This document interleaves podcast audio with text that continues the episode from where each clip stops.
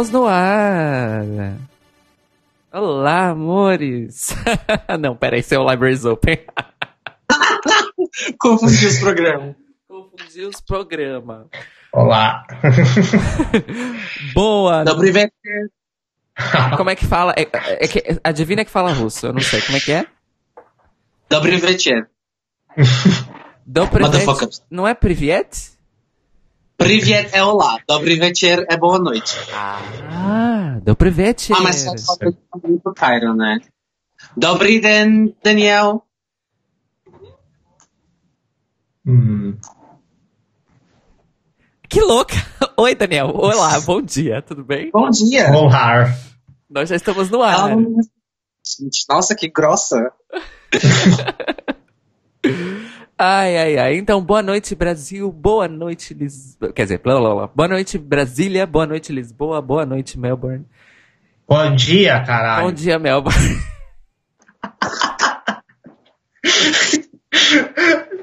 A pessoa tinha uma, apenas uma, Uma coisa. You had uma one coisa pra job. fazer certo. You had one job, bitch. Uh... Good evening, Europe. Good evening, Brazil. Good morning, Australia. Está começando o quarto episódio do Eurobarros.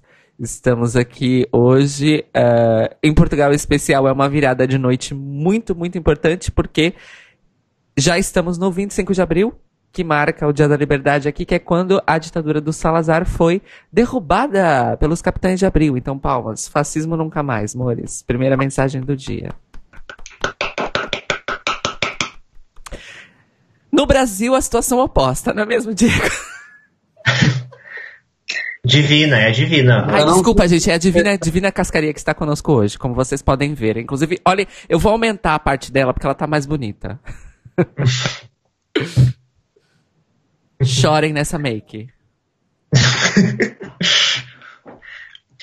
Luxo, poder, riqueza, sedução e dinastia. Dinastia, inclusive, é a melhor referência possível. Bom, é, vocês querem que eu faça a introdução, já que esse foi o meu primeiro Eurovision? Exatamente, explica pra, pra todo mundo por que, que nós vamos comentar o Eurovision de 2019 2009. Ok, então. Привет, motherfuckers. Dobry вечер, dobry den. Um, esse Eurovision de 2009, que foi em Moscou, na Rússia, é, foi o primeiro Eurovision que eu ouvi falar. Foi através das músicas desse ano que eu conheci o Festival da Canção. Então, seguindo a série do- dos nossos, das nossas escolhas pessoais de anos, um, e a gente fazendo na ordem cronológica, né? Esse é o segundo ano que nós estamos comentando. E, portanto, é o ano de 2019 em Moscou. É isso. 2009 em Moscou. Ok. 2009. Ai, desculpa, gente. Eu não conheço esse calendário. E foi, e foi a primeira vez que foi na Rússia, se não me engano. Porque em 2008 foi a primeira e única vitória da Rússia com o Dima Bilan. Uh, Hum. importante. Rússia sempre foi, Rússia sempre foi competidor muito forte, mas só conseguiu ganhar uma vez. Interessante, é interessante saber disso, porque Rússia é um competidor forte, sempre, sempre, né? Quase sempre tem boas posições, é, mas só ganhou uma vez. Interessante, eu não sabia, não sabia. Isso adiciona então toda uma camada pra tudo que vimos ontem à noite juntas. Sim. Sim. De 2009. Mas E é, o que é que eu ia dizer? Esqueci o que ia dizer. Esqueci completamente o que ia dizer. Daniel Beck está conosco aqui. Exatamente. eu vou dar, eu vou dar as, notícias, as notícias. Gente, não tem muita coisa. Então eu não, eu não vou perder muito tempo aqui, porque nada muito aconteceu assim. Mas eu vou falar uma coisinha só, que é o seguinte. Pra quem não sabe, ah, eu não sei pronunciar, a gente acha que é Ogai. Mas a Ogai é... Ah, eu esqueci o que significa, mas é o... É tipo o fã-clube internacional do Eurovision. E então existe, existe um lugar por país. Tem um aqui na Austrália, tem um em Portugal. Não sei se existe no Brasil. Eu acho que não. Reconhecido Acho que oficialmente, existe. acho que não. E, e eles sempre fazem. O lance é o seguinte: eles sempre fazem os, o- as próprias votações internas. Então é que é uma coisa bem centrada nos fãs. Porque o Eurovídeo de verdade é muito mais que fãs. É gente que ligou na noite pra ver e vota. Então é completamente outro rolê. Mas. Fora os fãs. Então, mas a UGA é mais os fãs. E normalmente eles fazem essa própria. Antes do concurso, eles fazem essas próprias votações. E só que você normalmente você precisa ser membro da da UGAI para votar. Só que este ano, pelo que eu vi aqui, eles vão fazer aberto para todo mundo. Você tem que se registrar num link aqui, mas você não precisa ser membro da UGAI, você pode votar. Ou seja, você pode, se vocês quiserem votar nos, no Eurovídeo desse ano, tá aí uma excelente oportunidade. Eu, vou, eu já vou me registrar logo depois que a gente acabar essa live aqui. Eu acho uma ótima. Mas- E eu acho justo também, né? Com a questão toda Você- que aconteceu, né? Sim. Você, você quer colocar o link aí no chat, sei lá? Eu passei o link para você no. Ah, você passou- Posso passar aqui no Skype? Passa no Skype. Ser no. Telegram. Eu não, não Tá, no passa Skype. no Skype, por favor. É, Muito boa a iniciativa de abrirem pra todo mundo. Afinal, né? todo mundo foi atingido aí, em cheio, pelo cancelamento do Eurovision. A louca, né? Não pelo, não pelo Covid, pelo cancelamento. Sim. Ai, que horror. que horror. O grande problema da Que humanidade no momento que a gente precisa falar é o cancelamento do Eurovision 2020. A louca. Mas- o que é uma coisa perto disso? Exatamente. Pronto. Coloquei o link aí. Eu vou colocar então no nosso querido chat, que vai Uhum. simultaneamente para o YouTube, Twitch e para o Periscope. Infelizmente não vai para o Facebook, porque o Facebook não aceita envio de, de mensagens daqui. Mas enfim, fica aí a dica para vocês. É, o que é que eu ia dizer? Rui Gonçalves, nosso querido, já está aqui conosco desde o começo. Ele já Olá, Rui. Olá, Rui. Ele já, me, WVT. ele já me deu uma bronca, ele disse mesmo com os postcards, tu não aprendeste uma porra, Cairo Braga.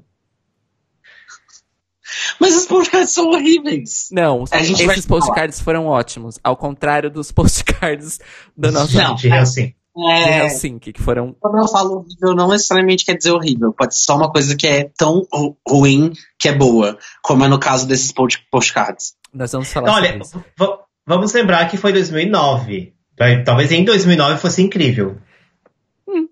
É, e ele me lembrou uma coisa muito, muito importante sobre o 25 de abril, a derrubada do Salazar, que é o seguinte. Ela, na verdade, começa na noite do 24 de abril, ou seja, algumas horas atrás, vamos dizer assim. E o primeiro sinal é de uma emissora de rádio em que a canção que dava o sinal para as coisas começarem a se desenrolar na noite do 24 de abril era uma canção de Portugal que concorreu no Eurovision chamada E Depois do Adeus. Esse foi o sinal de start da Revolução dos Cravos dos Capitães de Abril. Que incrível! Eu não sabia. Não sabia. Não sabia. É, e hoje também me deram uma dica no Twitter, que é uma conta do Twitter ah, chamada 25 Abril 1974, que todos os anos, há 11 anos, reconta passo a passo, na hora em que as coisas aconteceram, em 74, desde a noite do, do 24 de abril até o final, no domingo, dia 26, passo a passo, tudo o que aconteceu. Na, Que incrível! de Abril. E é, tipo, e é muito foda. É uma ideia muito incrível. Depois eu compartilho também com todo mundo. Ou, enfim, é arroba 25 abril 1974 no Twitter, gente. É, é, é uma ideia foda. É incrível, incrível. E ele também disse que tem OGAI no Brasil, porque existe uma divisão da OGAI chamada Resto do Mundo. E o Brasil se inclui nisso. Ah. Bom saber. É. Valeu, Rui.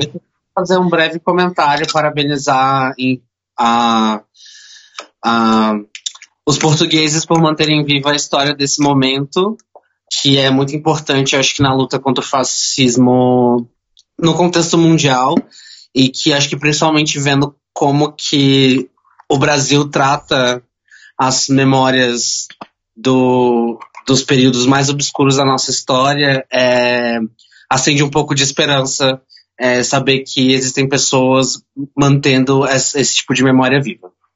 Mesmo porque no Brasil ah, nós temos a questão da direta já e o fim da ditadura e tudo mais, mas nós não temos uma efeméride para que isso seja lembrado. Nós não temos uma efeméride para que isso seja lembrado no Brasil, porque a nossa, a nossa foi uma transição suave. O caralho que foi. Mas é isso. Tipo a Espanha, né? que o cara morreu e eles falaram: vamos voltar à monarquia. É, enfim. Mas é isso. O que mais que eu tenho aqui? Tem pessoas no Periscope. Masme, Masme tá dizendo amo gays. Masme que lançou disco. Sim, não. Que lançou disco horas atrás. Vão escutar no Bandcamp, Spotify, os bafos todos. Vão lá dar stream. Chama O Ano do Cachorro. O Ano do Cachorro está incrível e maravilhoso. Eu, como amiga pessoal de Mas Menino, tive a honra de poder ouvir esse disco antes do lançamento. Olha ela. E eu posso. Ah, ela, ela, ela, Divina tá Cascaria muito... tem contatos no show business, né, gente? Amiga, é outro nível. she, is, she is the moment. então I é am the show. Masme, M-A-S-M, vão lá no Spotify, no Bandcamp, no Apple Music, no YouTube, no hum. Caralho a 4, O Ano do Cachorro. Escutem o disco. É... que mais? Isis, um beijo. Uma amiga minha lá de Mongaguá. Beijo pra Isis. que mais? E uma bicha normal. Esse é o nick dela, bicha normal. Que está vendo a gente pelo Periscope e disse oier. E bateu palmas. Sim. Olá. Privet. Privet. Então, vamos a isto? É isso. Uh, você postou o link da Algaices? Não, não postei. Louca. Vou postar, mas enfim. Que, a Divina quer tomar a frente é, hoje? Fala o que, que você achou. Fala o que, que você achou, Divina. No geral, então, é. eu, eu não tinha visto esse ano inteiro assim. É, eu era muito fã de, de, de, algumas músicas, principalmente do Vencedor e, e da canção de Portugal. E, meu Deus, gente, tá vazando o álbum da Gaga, tipo, agora. E as bichas estão me mandando as músicas, eu tô ficando nervosa, mas vamos focar no Eurovision. é. Tá acontecendo muita coisa nesse momento, inclusive. Não é mesmo? Tá tendo direito momento de resposta, histórico. Tá tendo um momento de resposta do Moro, Rodrigo Maia, presidente da Câmara dos Deputados do Brasil, vai dar um pronunciamento, vai estrear Secret Celebrity Drag Race daqui a pouco. Nossa, é verdade, tem Drag Race, eu já até esqueci disso. Não, Secret Celebrity Drag Race também, né? Enfim, gente, muita coisa. Mas foca em nós, horas foca na gente, foca na gente. É, foi interessante porque, tipo, esse é um ano que eu já tinha ouvido todas as músicas antes, porque como eu falei para vocês, quem assistiu o último episódio, é, eu conheci o Eurovision com o, o, CD desse ano, que foi um CD que veio junto de um CD pirata que eu comprei quando era só criança, porque em 2009 eu tinha 13 anos de idade. 14. Enfim. Aí. é, e eu já, já tinha ouvido todas as músicas desse ano, mas a, as que mais tinham pegado para mim foi, foi é, Fairy Tale, do, da, da Noruega, e Todas as Ruas do Amor, de Portugal, que, inclusive, eu, não, vou falar isso depois, mas é, ver o, o show todo com todas as músicas e tudo mais, me fez mudar completamente a minha opinião sobre várias coisas. Então, tipo, eu era muito, muito fã do, do, do ganhador e, e, enfim. E depois de ver o show inteiro, eu fiquei, hum. Mas enfim. É, o que, que vocês acharam no geral? Ah, então, eu, eu achei o palco incrível. Que ah, uma coisa, já fica aí o alerta pra. Acho que vai ser em alguma edição futura do Eurobalcos a gente vai falar sobre canções não qualificadas. Então, uma coisa que eu vi antes de, de a gente ter assistido juntas foi eu assistir as canções não qualificadas. Inclusive, spoiler alert, vocês precisam ver a da Bulgária. A Bulgária, em 2009, é épico, de ruim, mas assim. ah, mas o palco, a primeira coisa que eu olhei foi o palco. Eu achei aquilo uma coisa enorme, monumental, gigante, tipo Especialmente considerando que foi dois anos depois de 2007. Então, o palco de 2007 não é ruim, mas, mas gente, a diferença é. O palco de 2009 é, sei lá, mais três vezes maior que o de 2007, talvez. Pelo menos essa é a impressão que eu tenho. Hum. E eu olhei assim, gente. E assim, é aquela coisa, parecia assim, ah, a primeira vez na Rússia, e tipo, a Rússia parece que tem dinheiro, então talvez chegasse assim, não, a gente vai fazer a coisa mais incrível do mundo. Eu fiquei, mas assim, o palco eu achei incrível. Em matéria assim, de geral, eu achei bem, na geral, na média, bem meh, o, o, as músicas, tipo, na, o, a competição toda, assim. E eu achei que eles não usaram direito o palco, o que foi uma pena. E, assim, foram bem poucas as músicas que me chamaram a atenção. Elementos é. do, do, possíveis do palco, assim. Tinha muita é. coisa que podia, legal podia ser feita. Alguns atos usaram as coisinhas interessantes, mas assim, eu achei que ficou muito. E assim, eu achei. Eu, eu achei. Não achei ruim, mas eu achei pior que 2007. Que foi o que a gente assistiu da outra vez. É isso. Pera, Sim. você achou pior ou melhor? Pior. No, no, não, no, no balaio das geral, músicas. No balaio, no balaio todo, no contexto todo. Eu, eu, não, não que. Não, pior não, vamos dizer assim, eu não, não achei tão bom quanto 2007. Vamos deixar. Ok, ok, ok. Get it. É, então, eu tive uma impressão muito parecida. É, o Rui acabou de comentar aqui que achou o palco uma bosta de tão grande que é. É muita gente engolida pela imensidão do palco. Eu não fiquei incomodado com a imensidão do palco no sentido de ser opressivo para os artistas e performances e tudo mais. Mas é, o mau uso do palco é que foi, para mim, o grande problema.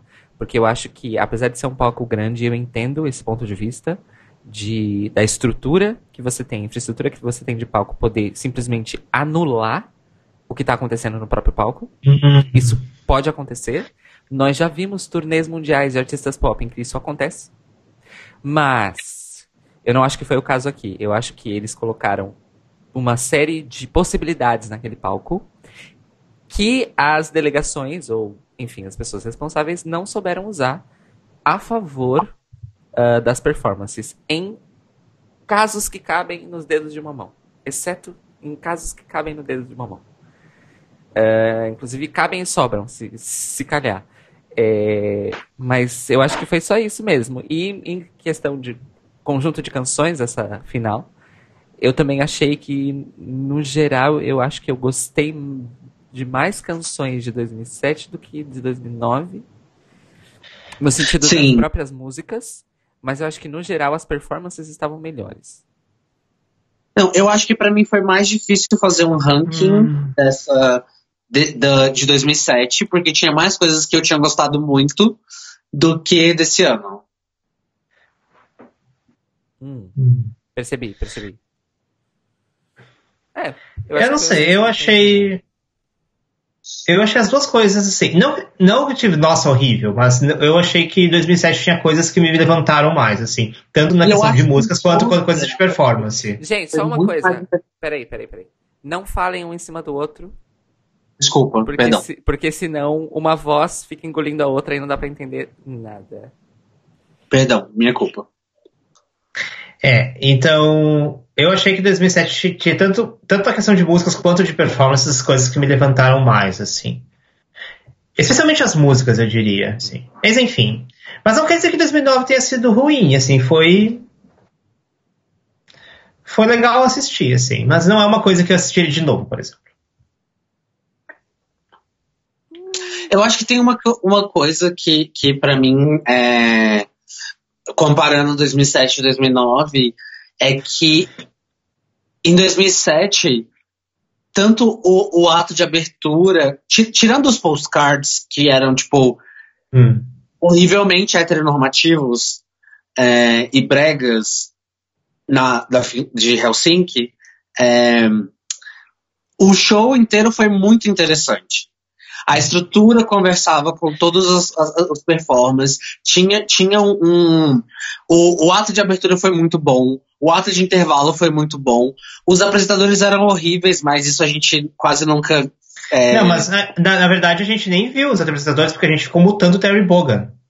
Ah, é verdade, também tem essa questão, né?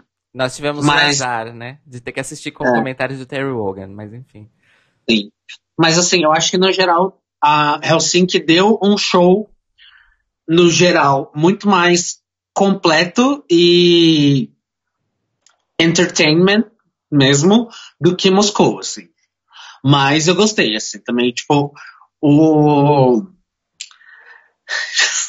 que eu tava falando, tipo, o ato de abertura para mim foi muito vibes programa da Eliana trazendo a galera do circo para fazer umas acrobacias, sabe? então isso me dá uma coisa Gente, eu amo o Cirque de Soleil, sou dessas, me julguem. É, mas eu também achei que em comparação com Lorde abrindo o Eurovision, tipo, Desculpa, Cirque de Soleil, amo vocês, mas, tipo, não. Não dá pra competir com o Lorde. Ai, gente, e outra coisa, eu, eu, acho, eu acho Dima Bilan muito insuportável. Desculpa. Não, ele, ele é. Ele é, tipo, ele, ele, ele tem cara de, de ser um entojo. Nossa, cara, adoro essa palavra. Tem a pinta de ser um entojo. Uh, enfim, antes, antes de prosseguirmos, mais beijos. Temos pessoas aqui. Fábio Barbosa chegou para nós aqui. Beijos, Fábio Barbosa. Mais uma pessoa daqui, daqui de cá, gente. Mais uma pessoa de cá, do lado de cá. É, ele disse o seguinte: é, eu pessoalmente sinto alguma falta dos tempos mais modestos da Eurovisão. Palcos de grande de dimensão costumam prejudicar a realização e as próprias músicas. Então, eu, eu, eu ainda insisto no fato de que o palco mal usado é que pode levar a esse tipo de coisa. Porque eu boto muita fé num palco bem usado, gente. Muita, muita fé. Visto Sim. Keino em 2019, por exemplo. Ah, é uma questão tipo de direção de arte, porque assim, é uma coisa que sai do, da responsabilidade só do, do, do artista que tá lá para cantar a música e entra, tipo, no, depois que você ganha o, o, o direito de representar o seu país no festival da, da, da Eurovisão, vem outros profissionais, vem outras pessoas que têm que fazer aquela sua apresentação subir de patamar a ponto de poder ganhar a simpatia de toda a Europa. Então eu acho que precisa tipo desse desse dessa visão de um diretor de arte para poder juntar o conceito do palco com o conceito da música e fazer uma performance que realmente seja grandiosa. o, Rui, o Rui disse que Tel Aviv foi feito numa caixa de fósforos, não tem comparação. Aí, meu, aí eu vou dizer para você, isso é verdade. Em dimensões é mesmo. Mas a magia da televisão fez parecer o oposto. Eu digo isso para vocês. Nossa, é... eu não sabia que Tel Aviv tinha sido um lugar pequeno. Não parece. É pequeno, é pequeno. Quando ontem, enquanto a gente estava assistindo, eu comentei, teve um plano bem aberto que teve, que deu para ver o palco inteiro e a plateia, e eu falei: "Nossa, esse negócio é faraônico" esse palco é faraônico. O telão curvo no fundo, ele, sei lá, era. De você andar de um lado pro outro deveria demorar o quê? 10 minutos. Amiga, mas assim, isso é, isso é muito característico de arquitetura, de arquitetura fascista. Eu ia falar, é grande eloquência russa, né? Eles têm. Sem... Não, mas é tipo arquitetura fascista, é tipo Europa, porque tipo o, o, o Estádio Olímpico de Berlim também é a mesma coisa. É um negócio que você só olha e fica, puta que pariu, quem, quem inventou de fazer isso? Mas é, é 100% tipo arquitetura fascista. Fazer coisas gigantescas e assim. Sem tipo... necessidade. Faz, só um pouquinho, fascista ou no caso uh, comunista? Porque eu sei que a arquitetura comunista fascista, tem. Geral, assim. Eu não, eu não sei, tipo. Porque, por exemplo, eu sei que a arquitetura comunista tem muito dessas coisas grandiosas também. Eu lembro que quando eu fui, eu, eu visitei a Bulgária tempo atrás e lá é as, as, as coisas de Palácio da Cultura é um prédio gigantesco, enorme, tudo é enorme. Não, e eu, acho, acho que a, a, e a Rússia foi, teve mais influência do comunismo, não foi? Sim, amigo, mas o regime comunista foi fascista durante um, um bom período, então eu não sei exatamente de quando que data o, o, o Estádio Olímpico de Moscou, mas, enfim, foi só uma coisa que me remeteu quando a gente comentou sobre o tamanho do lugar. É, tem outra coisa aqui, isso é um ponto muito bom. O Fábio o trouxe aqui, na verdade eu ia falar, que ele disse o seguinte: o problema é que não raro o país organizador entra em conflito com as delegações porque tem mais interesse em mostrar a infraestrutura do que deixar as atuações brilharem. Uh, ano passado muitos se queixaram. Uh, sim, eu lembro dessa história. E aí eu ia dizer o contraponto apesar de eu achar que um palco grande em si não, não pode ser só culpado no tamanho dele por engolir uma performance, aí entra a parte realmente da infraestrutura. Porque quem se fode são as delegações, porque o país, o país anfitrião quer se mostrar a mais bonita do baile, e aí delegações que se fodam para se virar em menos de um mês, às vezes, para conseguir utilizar aquilo de uma boa maneira, de uma forma interessante e que valorize a Peraí, um, né? um mês para fazer o palco? Sim, gente, isso não é nada. Sim. Nossa, gente, eu não, tinha, eu não tinha parado pra pensar nisso. Não, é verdade, agora que você tá falando faz sentido, mas eu não tinha parado pra pensar que as pessoas têm um mês. Gente, isso não é nada. É, na, verdade, na verdade, é um mês e. Não, é, é mais ou menos, pera. Porque as últimas canções são anunciadas no final de março.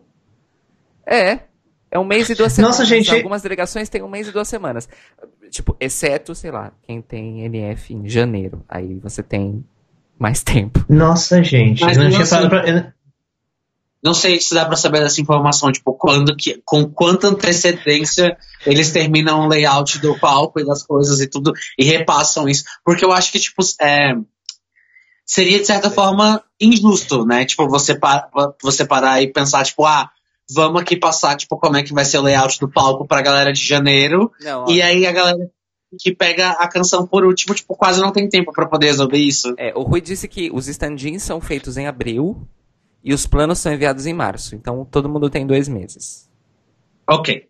Ok. Mas ainda assim é muito menos tempo. O país, menos o é país que vai receber. Vai ter mais Esses tempo. Esses artistas devem trabalhar toque de caixa, gente, para conseguir é, terminar gente, tempo. Desculpa, o palco de Moscou, por exemplo. Você desenvolver. Primeiro, quantas superfícies de projeção de imagem tinham naquele palco? 20? todas, todas. 20 superfícies? O que, que é isso? Sendo que uma delas era uma superfície com 500 mil metros de extensão? Tipo, é, é muita coisa. é muita coisa. É muita coisa. Enfim. É muita, muita coisa. É, é verdade. Então, acho assim, que eu tô assim, sendo injusto. Não, não, não, não, mas assim. Jogando os artistas. Eu acho que, eu acho que tem uh, essas duas questões. O palco em si, o tamanho do palco em si não é um problema. O problema é a infraestrutura versus produção. Aí sim, aí a gente tem um grande problema. É, de fato, aí a gente tem um grandíssimo problema. E um problema que a gente viu acontecer na prática no Eurovision de Moscou. então, talvez o que você está dizendo é assim, que talvez eles tenham dito assim, gente, aqui é o palco, se virem. Ao invés de chegar assim, gente, este é o palco, funciona aqui, aqui estão coisas que vocês podem fazer. Tipo, dar todo uma, um framework para o pessoal de arte fazer. Não, eles devem dar um framework, sim, mas, por exemplo, pega um país que tenha menos dinheiro ou menos tempo disponível, ah. ou que seja. Eles falam, ah, aí a delegação, ah, o país sei lá, anfitrião falar, ah, olha, o nosso palco vai ter. Esse é o rider, que é o nome técnico. Esse é o rider do palco. Vai ter X telões, vão estar posicionados dessa maneira. Desses X telões, tantos telões são móveis. Porque tem isso também. Sim. É, a projeção de palco no palco é o palco inteiro, e aí tem uma runway e tudo mais. E aí eles falam, tá, ó, é isso que vocês têm de possibilidade. Aí você vai pegar uma delegação que é um pouco mais pobre para fazer isso em dois meses e fazer isso não, dar às certo. Vezes, às vezes não é nem questão tipo, só de dinheiro, mas às vezes. Não tão piratas nos postcards assim, tipo. Eu achei fofinhos assim. Então, depois que eu entendi uh... a proposta, eu gostei. É, tá. é, no começo dá uma assustada, né? Porque, tipo. O que acontece nos postcards é que cada postcard é tipo uma coletânea de iconografia do país que vai entrar e aí encerra essa introdução com uma belíssima peruca com uma maquete do país em cima e uma modelo serving face. Eu achei tipo genial. Eu, eu amei, eu amei. E a, a gata, a gata, as perucas, tava tudo bafo. as poses, a peruca dupla russa também, que foi da Rússia. Foi maravilhoso. Foi incrível. É, sim, e nesse quesito, eu acho que foi. Eu acho não. Com certeza foi bem melhor que Helsinki 2007. É, mas assim, os apresentadores são tão sem carisma quanto os de Helsinki, tá, gente? Gostaria de deixar isso bem. Não, a Helsinki, Helsinki tinha a comediante, que era legal. É, mas ela não era a, apresentadora. E a gente não acompanhou os apresentadores de Helsinki, de novo, porque a gente tava no mudo por causa do Terry Bogan. Wogan. Bogan. Sim, mas eu lembro de não Lembra? ter, não ter gostado em algum momento, então eu vou me apegar a essa memória. Essa memória Não, eu, a minha memória é não demos chance para os apresentadores por questões de gravação da BBC em cima, infelizmente. E desinteresse. Tá louca. Porque a menina comediante estava incrível. É, ela Enfim. tava mesmo. Ela era muito engraçada. Enfim, gente. Então vamos lá. Quem veio Bora? primeiro então? Uh, Quem vai. Quem Oi, vai... eu tenho a listinha, eu tenho a listinha aqui. Quem vai, mas quem vai lead the way hoje é Divina Cascaria, porque esse é o seu Eurovision. Ah, é verdade, você Ah, tem a listinha? Você tem a listinha? Não, eu tô com a lista com a, com a ordem e, o, e, o, e os países. Então vai. É isso, você- comentando na ordem. E você vai me ajudando com o nome das músicas e das pessoas, porque eu não, não anotei isso. Tá. Tá bom, eu faço isso então. Começa. Bom, vamos começar. Então, quem abriu o show é, foi a Lituânia, com Com Sasha Song, com a música Love. Ah, sério? O nome da música é Love. Sim. Hum. Ah, eu deveria chamar Hate, because I hate it. Ai, você foi. Ai, gente. Tá, eu vou começar. eu- Gente, ah, eu, achei, eu achei legal. Eu achei. Não achei. Impact, impacta, não fiquei impactada. Mas a, eu lembro que a voz dele era muito gostosa. É uma música meio jazzy, assim. É, a proposta era pra ser um cantor de jazz. A música é meio chata, é verdade. Mas a voz dele. ele- mas ele canta, ele sabe cantar jazz. Eu achei que eu achei que senti um. Você não achou? Vocês, Você não achou? Vocês não acharam? O que vocês acharam? Bom, a minha opinião, o que eu comentei foi que, pra mim, ele era a cara do Johnny Luxo. Quem não conhece Johnny Luxo é um DJ de São Paulo. E, enfim, eu, eu olhava pra ele e só conseguia ver o Johnny Luxo. Eu não sabia que o Johnny Luxo tocava piano, nem que ele cantava bem assim. Mas uma coisa que me incomodou muito na performance foi porque o terno que ele tava usando tava, tipo, extremamente largo nele. Então, é só isso que eu tenho pra falar. Hum, Justo, justo. é isso. E Sim, você está, eu. tá Fala. É, é porque é, eu tive um probleminha aqui. Uop. Minha webcam no celular travou, mas tudo bem, não tem problema, tá todo mundo me escutando, isso que importa. É, eu achei uma bosta. Eu odiei absolutamente tudo, mas assim, tudo mesmo. É, o conceito do staging foi: vamos colocar projeções de pianos everywhere. Ah, E é isso, fim da história. Meu único comentário, inclusive, aqui na minha, na minha anotação é: não. ok, gente. Bom, a gente tem muito. Vamos pra próxima. Vamos pra próxima, bora. Depois disso, gente, não tem mais o que falar. Gente, eu, gente, esse cara tá cruel hoje, gente. Eu tô com medo. Eu tô A gente tem que, medo. foca- a gente tem que focar nas, nas que a gente gostou. Verdade, concordo. então, então, então a gente pula pro próximo Europa. Ah, Não, pode parar. vai, vai de verdade. A- A segunda apresentação foi de Israel, com as belíssimas. Noah e Mira Awad com a música There Must Be Another Way, que representa exatamente o meu sentimento com a música.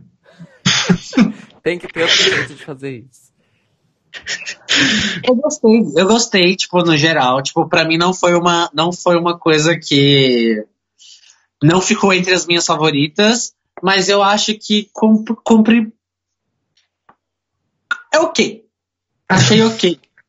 Eu gostei das gatas tocando tambor lá e tal, mas nada me emocionou muito. É, eu, eu notei aqui que o figurino era meio metade Wicca, metade Renaissance Fair. Que foi algum outro, algum- Acho que algum de vocês fez esse comentário. Eu fiz, eu coloquei, é, sim, eu falei isso e o meu comentário é que assim, as gatas são fierce, a apresentação é ótima e a música é insuportável. Essa foi, esse foi meu. É, na verdade. É, na verdade, tanto Lituânia quanto Israel ficaram no meu tal. Eu, eu fiz três listinhas, o sim, o talvez e o não. E eu acho que Lituânia e Israel ficaram no meu talvez, na verdade. Porque eu gostei das meninas, mas a música é chata. Nossa, There must be another way. Tem que ter outro jeito, né? Tem que ter. Tem que Enfim, Tem que ter, tem que ter uma mamada. próximo. Próximo temos França com a gatíssima. Patrícia Cass e a música Essir Fallait le Faire, que eu não sei traduzir direito, calma. Em inglês é It Had to Be Done. And, como é que. Gente, eu não tô conseguindo traduzir ser- português. Tem de ser feito. Fala de novo. Tem de ser feito. Tem de ser feito. É, alguma coisa assim. Enfim. Vocês que Had, né? Ano passado. É. Enfim. Basicamente, os meus comentários foram. um, é uma versão sapa- sapatão da Edith Piaf. É, eu gostei, mas ficou muito na média. E eu, acho, e eu achei muito legal que ela, tipo, tava bem loucona, assim, no final, fazendo aquela dancinha é, só pra dar o close, assim. Mas eu achei uma apresentação massa. Não foi, Gente, tipo. ai, ah, eu achei Ru. Eu achei bem. E, e foi muito engraçado, porque a gente tava vendo ontem. E o primeiro comentário que eu fiz foi da França, foi, foi que eu cheguei. Que falei assim, gente, a França nessa época só fazia sujeira, só fazia merda. E aí, bom, Porque, né, E aí, bum, gente, vem aquela. Gente, é muito louco, porque, ah, assim, é, não, tem, não tem staging, mas assim, quando ela tem uma presença fortíssima, e quando você tem uma performance com uma presença fortíssima no palco, você não precisa de muito staging pra ter uma apresentação foda. E foi muito aqui, foi muito isso, pra mim. E, e eu achei a música muito boa também. Então teve uma combinação de música e a performer, sabe? E, não, e assim, é. Eu achei muito incrível. E assim. Ahn, eu, acho, eu acho que é muito bem dela mesmo, assim, tipo. Eu acho, eu acho muito louco. Eu acho muito louco quando você tem uma performer que é tão expressiva. A a gente tava falando que, que ela não era expressiva no rosto, mas era expressiva na dança e, no, e no- no- na expressão corporal. Exato. E, eu não sei, eu achei ela toda muito expressiva, pra falar a verdade. E eu gostei, gente. Eu gostei. Foi, a primeira, foi o meu primeiro sim da noite. É isso. Então, eu amei, eu amei. Eu fiquei muito surpreendido porque no começo eu não dava nada. No começo da performance, no caso, né? Eu não dava nada pra ela. Eu também estava apostando no, na- no histórico cagado da França. Mas o que rolou foi que eu fui surpreendida positivamente. Amei e também foi meu primeiro sim da noite. É, então, assim, ela arrasou. Eu acho que o uso do palco foi muito bom. Do tipo, o foco é ela. Tem, tem esses adornos, esses enfeites, esse cenário nas projeções. Mas o foco é ela. E ela canta pra caralho, né? Tipo, foda-se. Ela canta pra caralho. E, tipo, eu quero saber mais dela. Eu quero escutar mais coisas dela. Eu quero ver mais coisas dela. É. Tipo, me deu vontade, sabe? De conhecer ela, a Patrícia Cass. É, então, eu fiquei muito, muito feliz que a França veio. E assim, e veio mandando uma chanson française dramática que propositadamente tem uma estética vintage e funciona pra caralho. E eu gosto. Gosto, gosto, gosto. Muito, muito, muito. Arrasaram demais. Demais, demais, demais. Hum. É, um comentário só sobre a canção de Israel. O Rui disse que ter uma, uma israelita e uma palestina cantando sobre a paz foi histórico. Televoto cagando tudo. Nossa, Gente, eu não captu... eu não fazia ideia que era sobre isso, é, a gente. gente não fazia ideia nenhuma. Not at all. A gente tá aqui só pra falar merda. Não. Não, essa, não, eu vou falar uma coisa. Essa é a diferença. Porque esse tipo de. A nossa opinião, pelo menos a minha opinião de 2009, foi opinião de pessoas que ligaram o, Eurovision na noite pra assistir. Que bo- maior parte das pessoas que votam é, é assim. Né? Então. Eu não fazia ideia que era uma. Tipo. Esse, esse é o tipo de informação que você pega se você acompanha desde o início, né? Que eu, eu não fiz em 2009, né? E assim, então, adici- mas é inter... Eu acho que adiciona, adiciona uma camada de tipo de botar fé na, na, na performance, mas eu continuo achando a música chata. Mas dou mais valor pras gatas. Que eu já dava valor, porque elas são fierce. Elas cantam pra caralho, elas performam pra caralho. Todo o jogo de palco, o jogo de cena de palco deles estava muito bom. Mas a música, pra mim, não rolou. 10 pra mensagem da música, zero pra música em si pra mim.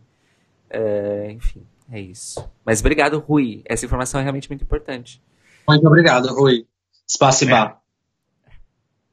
E dando continuidade, temos a Suécia. É, com, com... com a Malena Herman e a música La Voix. E, gente, eu não, a gente não sabia ontem, eu fui ver depois. Malena Herman é a mãe da Greta Thunberg. A, a, a Iona ali travada de, de, de ketamina, no caso. Você não leu a minha mensagem no Telegram, né, Divina? Amiga! Ela, ela é a mãe da Greta Thunberg. Não, eu passei o dia todo costurando hoje. Eu nem entrei na internet. Então, eu, eu, eu, eu... Fica aí a informação, Divina. Comente. Muito obrigado pela informação. Olha só, você, a gente conseguiu capturar a minha reação genuína ao saber da informação na transmissão. Não tem coisa melhor do que isso. Isso que é televisão ao vivo.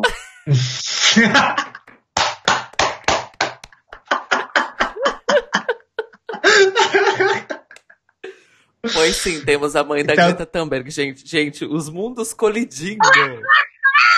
Sim. Eu não Mas acredito que ela é da Greta Thunberg. Velho, ela, ela tava é... muito travada no palco. Caralho. É, gente. Gente, é muito, é muito tosco a gente falar mal da Suécia. A gente é tão acostumado com a Suécia sendo incrível, powerhouse. Só que essa, essa coisa incrível, powerhouse, só começou em 2011. Tipo, antes disso, a Suécia não era isso. Quer dizer, não, não estava numa onda baixa, né? Porque a Suécia foi Powerhouse lá nos anos 70 também, né? Mas. A gente deu tudo errado naquela performance. Começando Olha, pelo vestido. Fala. É, só um comentário à parte. O Fábio disse aqui que as preferidas dele de 2009 eram a Estônia, a Armênia e a França. Com menções honrosas para alguns outros países, mas imagino que eu esteja na minoria. Aqui entre nós você não está na minoria. Acompanhe. Continua. Olha, eu, esse, esse, olha, porque... então, uh, já deixar, a gente vai fazer os nossos votos de pontos no final e eu tenho certeza, pelo menos eu, eu tenho certeza que eu vou, que, eu, que, que o meu overlap com o de vocês não, não vai ser inexistente, gente. Não, sempre. Não, não, calma, sempre. Não, porque em, dois, em, dois, em 2007 a gente concordou em todas as. A gente não concordou na ordem, mas todas estavam dentro. Sim. Quase todas. Esse ano eu acho que a gente vai fazer. Vai ter muitas divergências. Enfim. Suécia, gente. Aquele, hum. É, a, o que eu quero da Suécia é aquele vestido para passar o pó aqui nos móveis da casa, gente. Porque tô... tá tudo muito empoeirado. Já usaram aquele vestido para tirar pó, né? Porque ele tinha um degradê nas penas da, da cauda que parecia muito que o vestido estava sujo. Eu fiquei agoniadíssima assistindo aquilo. Enfim, é, os meus comentários para essa apresentação foi, tipo, realmente era a Iona ali, tipo, travadíssima, padezada. É, o vestido não tinha. Primeiro que o vestido não tinha nada a ver com a música, que a música era uma música mais, tipo, upbeat, tinha uma coisa, tipo, tinha uns, uns dançarinos em volta e a gata, tipo, travada naquele vestido. Eu fiquei agoniado por ela, porque claramente, tipo, o corte daquele vestido é um corte que é difícil você se movimentar dentro dele, né? Que é esse corte sereia. É, não tinha nada a ver com a música. É, ah, a só gata... deixa eu falar, a, a música era uma pópera. Só pra deixar, pra quem não tá ouvindo. Isso, a música era uma... Verdade. É, mas enfim, tipo, da minha visão não tinha nada a ver com a música. A gata, tipo, branquelíssima, com cabelo platinadíssimo, num vestido branco e aquelas projeções mal feitíssimas, que claramente alguém gastou, tipo, 15 minutos de um dia. Tipo, chamaram um thriller para fazer as projeções e ele cobrou, tipo assim, é, 100 coroas suecas. Aí ele foi lá, fez em 15 minutos, entregou o arquivo pro, pro, pro, pro, pra produção, eles nem abriram antes do show para ver como é que tava. E aí, tipo, quando bate o fundo branco e a, a gata some. gente, ó. É, gente, eu, eu, você tá falando a projeção. Gente, que projeção? Era, era eles simplesmente ligaram. O, o, gente, botaram. Sei lá, deve ter um lance máximo, é isso? Não tinha projeção. Fala assim, ah, quando chegar a hora, você aumenta e bota branco. Porque foi isso, gente, é branco. É tudo, tudo fica branco. E, gente, literalmente fica branco a ponto de você não enxergar. Divina falou que ela desaparece. É realmente ela desaparece do palco, você não enxerga. É o momento Gasparzinho. É, eu. Ah, tem outra, outra coisa. Fora tudo isso que elas falaram, que eu concordo em tudo, aí tem o meu comentário específico que é. Era uma pópera. Ou seja, isso também é um trope do Eurovision. Ele tem uma, uma, um índice de aparição médio-baixo, mas ele existe. Que é uh, músicas pop em que o cantor pode fazer canto lírico e aí ele também canta em tom popular e tudo mais.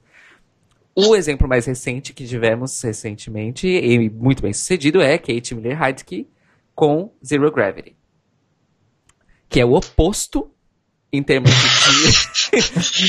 de, tudo. de tudo a essa da, da Suécia. adivina, adivina fazendo.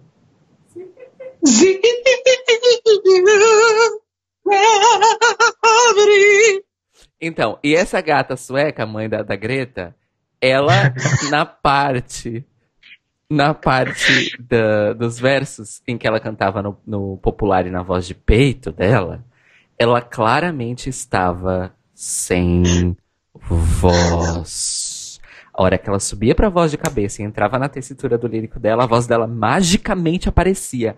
E aí quando voltava para baixo, a voz dela desaparecia. Então assim, isso para mim é um corte de, de, de diegese muito grande e, tipo, ajudou a deixar o que já não estava ruim pior. Então, assim, Suécia, um dia da caça, outro do caçador, né, Mores? É isso. É, e fica a grande pergunta: como que aquilo ganhou o Melfest? Exato, como que aquilo ganhou o Melfest? Pois é. É isso. Ah, Próximo. olha, não, não, não, calma. Oh. O Fábio Barbosa coming with the facts. Oh, por isso que é importante a gente ter pessoas que é, sabem do que falam, ao contrário de nós três, no chat. Inclusive, esse nosso nossa live Eurobafos, esse projeto todo, ele é um reflexo do mundo. Em que as pessoas que não sabem do que estão falando é que ganham a fama e o rosto, e o poder de comunicação. E as pessoas que sabem do que estão falando cochicham no ouvido delas. Esse é assim que não. funciona o mundo capitalista. Não, não, não. Mas neoliberal. Não, não, não. Nós, clean, nós, clean nós, não, não, nós desconstruímos isso. Bom, através do nosso chat, nós falamos o nome das pessoas e nós canalizamos o nosso poder comunicativo para trazer as informações corretas. E nós assumimos é o nosso papel de aprendizes ignorantes. Clean, clean, Bom, eu bitch. E, e, e, e comunicadoras. E comunicadoras. Enfim, fala qual é o lance. Então, o Fábio disse o seguinte: digamos que o excesso de luz é conceitual. Não se vê mesmo nada e só resta lavoar. No refrão, pelo menos. Ah, então, eu acho que se a música fosse boa, talvez eu teria capturado esse conceito. É porque é isso. Não, eu entendo. Não, não, eu não tô. Eu peguei eu não o zoando. Conceito, só que não funcionou. Eu não tô zoando. Eu, eu entendo. Eu entendo, eu entendo. Se eu acho que se fosse uma coisa que eu estivesse gostando e acontecesse, eu ia ficar assim, ó, oh, nossa, o que que aconteceu? Só que é ruim. Então fica tudo ruim. Então eu acho que fica aquele momento de tudo que é ruim e daí quando surge essa coisa que é para ser conceitual, ela fica ruim por questão de inércia. Porque você não sabe. O Fábio disse que era piada. Badunts. É, não, gente. Daqui a... Gente, você fala que é piada, daqui a pouco, sei lá. É isso, gente. Eu, Beija não, eu minha vou... boca, Fábio Barbosa. Foi maravilhoso. Sabe o que, que, eu vou fazer? Eu vou, eu vou adotar. Não, eu, é foda-se. E a partir de agora é o que eu vou adotar. Quando eu tiver comentários sobre essa performance, eu vou falar isso. Vamos transformar isso numa verdade, é louca. É a interpretação da música, gente. Desculpa, uma música ruim dessa eu vou interpretar do jeito que eu quero. Obrigado, Fábio Barbosa. Adorei sua interpretação. Adot vamos adotar. Vamos. Clink, clink, Enfim, depois da Lavoie, o que, que nós temos, Divina? Temos a Croácia com... Com o Igor Kukrov feature Andrea com a música Liepa Tena, que significa... Uh, ah, Beautiful Tena. Tena é o nome, então Tena bonita, gente. Ai, tipo, tipo Revolutionary Girl Tena. Bom, é, eu gostei dessa apresentação. Eu acho que, tipo, até agora nós estamos aqui já na quinta apresentação da noite. E para mim não tinha nenhuma que tinha despertado é, muito a minha simpatia. Eu achei essa também, tipo, bem na média. Eu gostei, o boy era gatinho, tinha um, um sex appeal, um carisma ali, cantava bem. E a gatinha que tava, tava é, que apareceu também, também cantava bem, tinha uma, tinha uma curiosinha, tinha uma coisa legal ali, mas estamos na quinta apresentação da noite e nada me fez é, inundar o meu porão. Então, é isso. Um, ai, gente, você sabe que eu sou a louca das baladas bálticas, então. Das, das, das Balcãs, balcânicas. Eu amei. Assim, eu não achei. Não foi no meu sim, foi no meu talvez, mas. Porque eu achei que faltou alguma coisa ali. Tal, mas. Mas eu gostei da música e eu gostei das vozes. Eu achei as vozes muito bonito. Eu acho que começou sendo, parecia ia ser uma coisa pretensiosa, sabe? Que o menino era, tinha uma pose assim, sabe? Tipo, ah, eu sou foda. Só que daí ele começou a cantar e ele, ele entregou bem a, a música, assim. E eu pensei, não, tá, esse menino canta bem, então tá, vou prestar atenção em você. E eu achei muito bonito. E teve um momento também que as meninas estavam vestidas de preto, e daí a cantora, ela troca pra branco, eu não vi isso acontecer. E é quando ela começa a cantar. Vocês lembram disso? Lembro. Eu lembro que, tipo, tava todas as meninas de preto e de repente surgiu uma pessoa de branco. Eu não sei, então, eu não sei se ela surgiu ou se ela era uma das meninas e trocou pra branco. Eu não lembro, eu sei que surgiu. É, ela foi uma, foi ela aparatou. Então teve esse momento. Então, assim. Ah, eu achei, assim. O, eu achei okay. O Rui tá Fala. avisando que o gato da Croácia Divina está vivo. ele, ele faz esse aviso porque é, depois de eu, ter, de eu ter falado que fazia uma pessoa que já estava Na edição morta. passada você ficou querendo. Você ficou querendo um cara que já tinha morrido. Mas assim, gente, a diferença entre vivos e mortos é praticamente nenhuma. A gente já tá vivendo no pós-apocalipse. Então, é, acho que querer, tipo, é desejar só... alguém que já morreu é, é quase que Inclusive, um cotidiano. É, o limite entre morte e vida, ele tá muito, muito. É, é, ai, difuso. É, eu, eu sou... é a banda. Flor é a banda. Então isso explica por que, tipo, ele só tem um álbum lançado. Que saiu, inclusive, tipo, em 2010. E nunca mais eles lançaram nada. Assim. Acho que depois saiu um single. Mas assim, para deixar de dica para quem tá assistindo, quem não conhece a, a, essa banda, tem um. Esqueci agora se o nome do disco deles é Lisboa Tropical ou se é Tom de Limão, não sei. Eu só sei que, tipo, eles têm um disco que é muito bom e que vale a pena ouvir inteiro, do começo ao fim. A performance, para mim, é muito gostosa. É, colorida, animada, tem o um percussionista rebolativo que, tipo, me deu 100% vida, tipo, ver ele completamente animado entregue na performance. E... É isso, eu amo.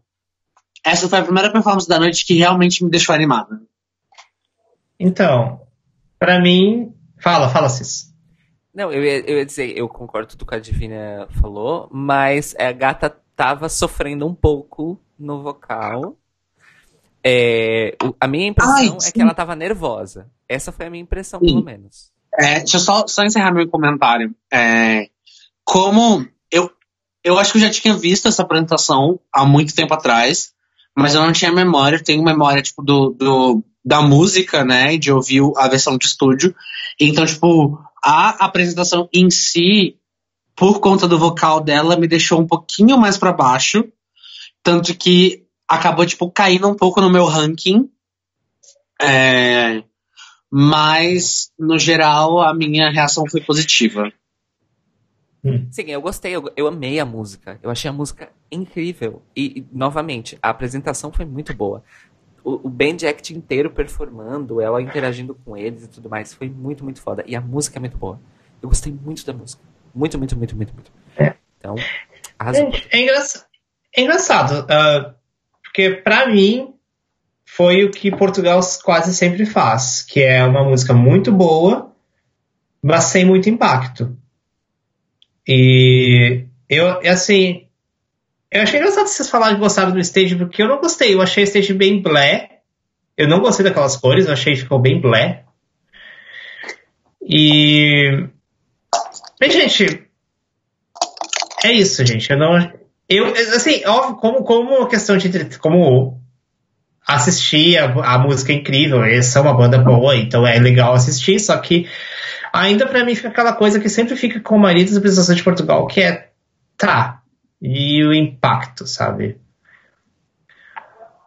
Eu não sei, eu acho que não, não que se precisa, eu não eu falo isso no sentido tipo não no sentido de tipo, ah, tem que ter explosões e tal no palco e tem que ter um momento, uma troca de uh, como é que é key change, né? Ou alguma coisa assim, sabe?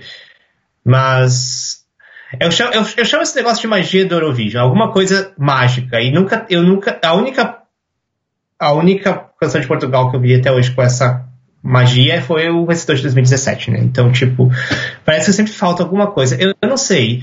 Tipo, é isso. Eu, eu gosto, eu adorei a música, a música é muito bonita. Mas é isso. E precisa de mais disso para me chamar minha atenção. Portugal fica no meu talvez. É isso. É, olha, o. Você vai ser muito criticada, Cis. É. pelo, pelo Portugal inteiro, no caso. pelo Brasil. É, uh, vamos lá. O Rui disse que a, a, a Flor de Lis, o grupo, no Festival da Canção daquele ano, eles perderam o televoto. Eles ganharam o Festival da Canção com votos dos júris. E quem ganhou o televoto foi uma berraria pegada. Tô imaginando que seja uma música pop muito. Uh, uh. É, o Fábio Barbosa disse: essa era a fase em que o televoto no FDC queria enviar pop balcânico todos os anos. e, e aí o Rui lhe indaga Daniel Beck. O que poderias hum. ter mais uau numa música folk? Me explica. Não faz sentido. Olha, eu vou falar o seguinte. Uma, Uh, se você, para mim, o, o para mim assim, o baseline de uma música mais folk, country, não country, mas assim, para mim, assim, Holanda 2014, para mim aquilo é como você faz uma performance mais, uma música mais mellow, mais intimista, como você faz uma música daquela brilhar no palco. É aquilo que eu quero. É aquilo que eu vejo. Então, e não vou dizer que é fácil fazer aquilo. Não vou dizer que é fácil. É bem difícil. É difícil você conseguir fazer isso. Mas é possível. Então. Então, sei lá. E, e, e mesma coisa, foi 2017 foi a mesma coisa. 2017 houve, houve aquela magia que para mim sempre faltou, entendeu? Então, para mim tem coisas a ver com usar, tipo, jogo de câmera, usar bem o carisma do, e a moça era muito carismática, sabe? Talvez, eu acho que um, o jogo de câmera para mim parecia muito genérico. Eu, eu, queria talvez um jogo de câmera mais, sei lá, mais, mais elaborado, talvez mais focando muito, sabe? Não sei. Não sei, eu tenho a impressão que falta alguma coisa. Isso é uma coisa que eu sempre sinto com várias apresentações de Eurovision em geral, mas em particularmente de Portugal. Pelo menos as que eu vi até agora. Desculpa, gente. Eu acho que é muito corajoso de você fazer uma crítica dessa quando grande parte da nossa audiência é portuguesa. Mas gente, quem eu... sou eu pra criticar? Gente, eu não vou, eu não vou. É isso, gente. Pra mim, as, eu gosto muito das músicas. Eu gosto das músicas. Eu amei a música. Eu vou. Mas, pra mim, o Eurovision é muito. As performances do Eurovision é muito mais que música. E eu procuro outras coisas. E assim. Fazer o quê? Nossa, a Divina tá tão linda agora que você chegou perto, assim. Eu é... tô, não é? Pariu. Gente, eu tenho que ser, eu tenho que ser, eu tenho que ser, eu tenho que ser sincera. Não, mentira, não foi só 2017. 2019 também teve a coisa que pra mim eu precisava, mas 2019 é o ano que tem que ser cancelado, né, gente? Quando os Osiris não ter sido qualificado é o crime na história do Eurovision. Vamos, então vou deixar uma coisa. Ah, bom, eu achei que você não ia citar. Agora sim. Eu, eu- esse- Conanzinho. Tá conversando. Conan- não, e aquilo foi um crime. Aquilo é um crime. Mas 2009 inteiro. foi- dois- dois- 2019 inteiro foi um crime, né, gente? Então.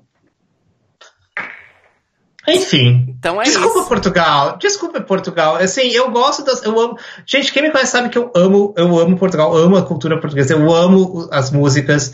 Provavelmente eu vou ouvir Flor de Lis sim, sabe? Ouve Esse ano a, a- música da Elisa é uma, é uma das músicas que eu ouço no meu Spotify, porque eu gosto muito da música. Então, mas, mas para mim, quando eu vou pro Eurovision, eu quero ver mais do que. Tem que ter mais coisas. Tem que ter mais. É, o, Fábio, o Fábio falou um comentário que, na verdade, muita gente é, ficou com essa impressão em 2019, no Conan, que o Conan Osiris estava participando do Eurovision de 2039. Né? É isso. O- é Enfim, o, gente. É o gajo do futuro. É o gajo do futuro. Gajo do futuro. Mas. Andiamo. Ai, gente, aparece notícias do mundo de lá, diz quem fica. O Rui disse que a Elisa tá a fazer versões de Medo de Sentir e Waterloo em ukulele. Deve ser na live do Instagram dela. Depois verei. Ai, já pensou a Elisa cantando Waterloo em ukulele? Deve ser muito maravilhoso. Me perdoa, todo mundo. É, eu vou fazer um comentário um pouquinho polêmico, talvez vocês queiram me cancelar depois disso, mas eu detesto ukulele. Eu tenho aversão, Ah, você não é a única. Você não é a única. agonia. É, ukulele, Tá. o ukulele é igual flauta doce. É um instrumento eurovisivo. É, eurovisivo não, divisivo. Mas também Eurovisivo, vi, vide 2013, vencedor de 2013, né? Ah, não. A Elisa, a Elisa fez essas versões no home concert de hoje. Que nós não vimos. Ah. Tem. Ai, ai, escolheram Waterloo. Ai, enfim, enfim. Depois a gente. blá, blá, Vamos Vamos. para a próxima. Próxima, próxima que Próxima. o tempo corre. Próxima nós temos Iceland, Islândia, com a gatinha. A Johanna com a música Is It True? Mas eu pergunto pra vocês, é verdade? Gente, olha, Olha, eu acho que mentira não é, mas continue. Assim, foi uma apresentação que foi tudo muito ok, é, ok, e foi ok, assim. Eu não consegui, é, eu não consegui ficar empolgada e eu não consegui entender por que, que eles tiveram tantos votos, assim. Hum. É isso. É. Eu, eu, achei, eu achei assim, eu achei a apresentação muito bonita. Co- Com exceção, talvez, a parte do golfinho gigante no fundo pulando, do Web the Dolphin, né? Essa parte talvez tenha sido um pouquinho, My hand is a dolphin. sabe? Mas o. É. Mas eu achei ela tudo muito bonita. Ela, ela tava muito bonita, muito radiante. Ela canta, ela cantou, ela entregou a música e ela é muito carismática. Mas eu, mas assim, essas foram as coisas que eu vi. Mas ao mesmo tempo eu também tô com a Divina assim que eu não. A música é muito ok. E eu assim, tipo, tá, é bonito. E aí? Fim, sabe? Pra mim foi isso. É bonito, é bonito e fim. Então também não me, não me causou furor. Fala, Cis. A minha anotação é sobre a Islândia. No. É verdade? É Mas- verdade? É verdade? É verdade. Próxima. Próxima, next. Temos. Ah, temos a Grécia. Olha, Com- ela com Sakis Rovas com a música This Is Our Night. Gente, essa música. Essa música, ela tem, ela tem o cheiro. aqui- Ela tem cheiro. Tipo, tem o cheiro daquela pista da The Week, três horas da manhã, com o, o suor da virilha dos homossexuais subindo assim, que forma uma, uma, uma leve névoa na altura dos seus olhos, faz o olho lacrimejar um pouco, e é aquele suor que é uma, uma, uma mistura de ketamina com GHB, sabe? Você consegue sentir é, esse, esse cheiro emanando da virilha das gays, porque é uma coisa muito é, The Week, e a performance deu exatamente isso. Então, assim, era tipo uma, uma barbizona que saiu diretamente da, do surubão de Mykonos pro palco do Eurovision. E ela tava ali, tipo, eu amei que, tipo, abriu a performance com hands performance, assim, uma coisa diretamente chupinhada do Voguing.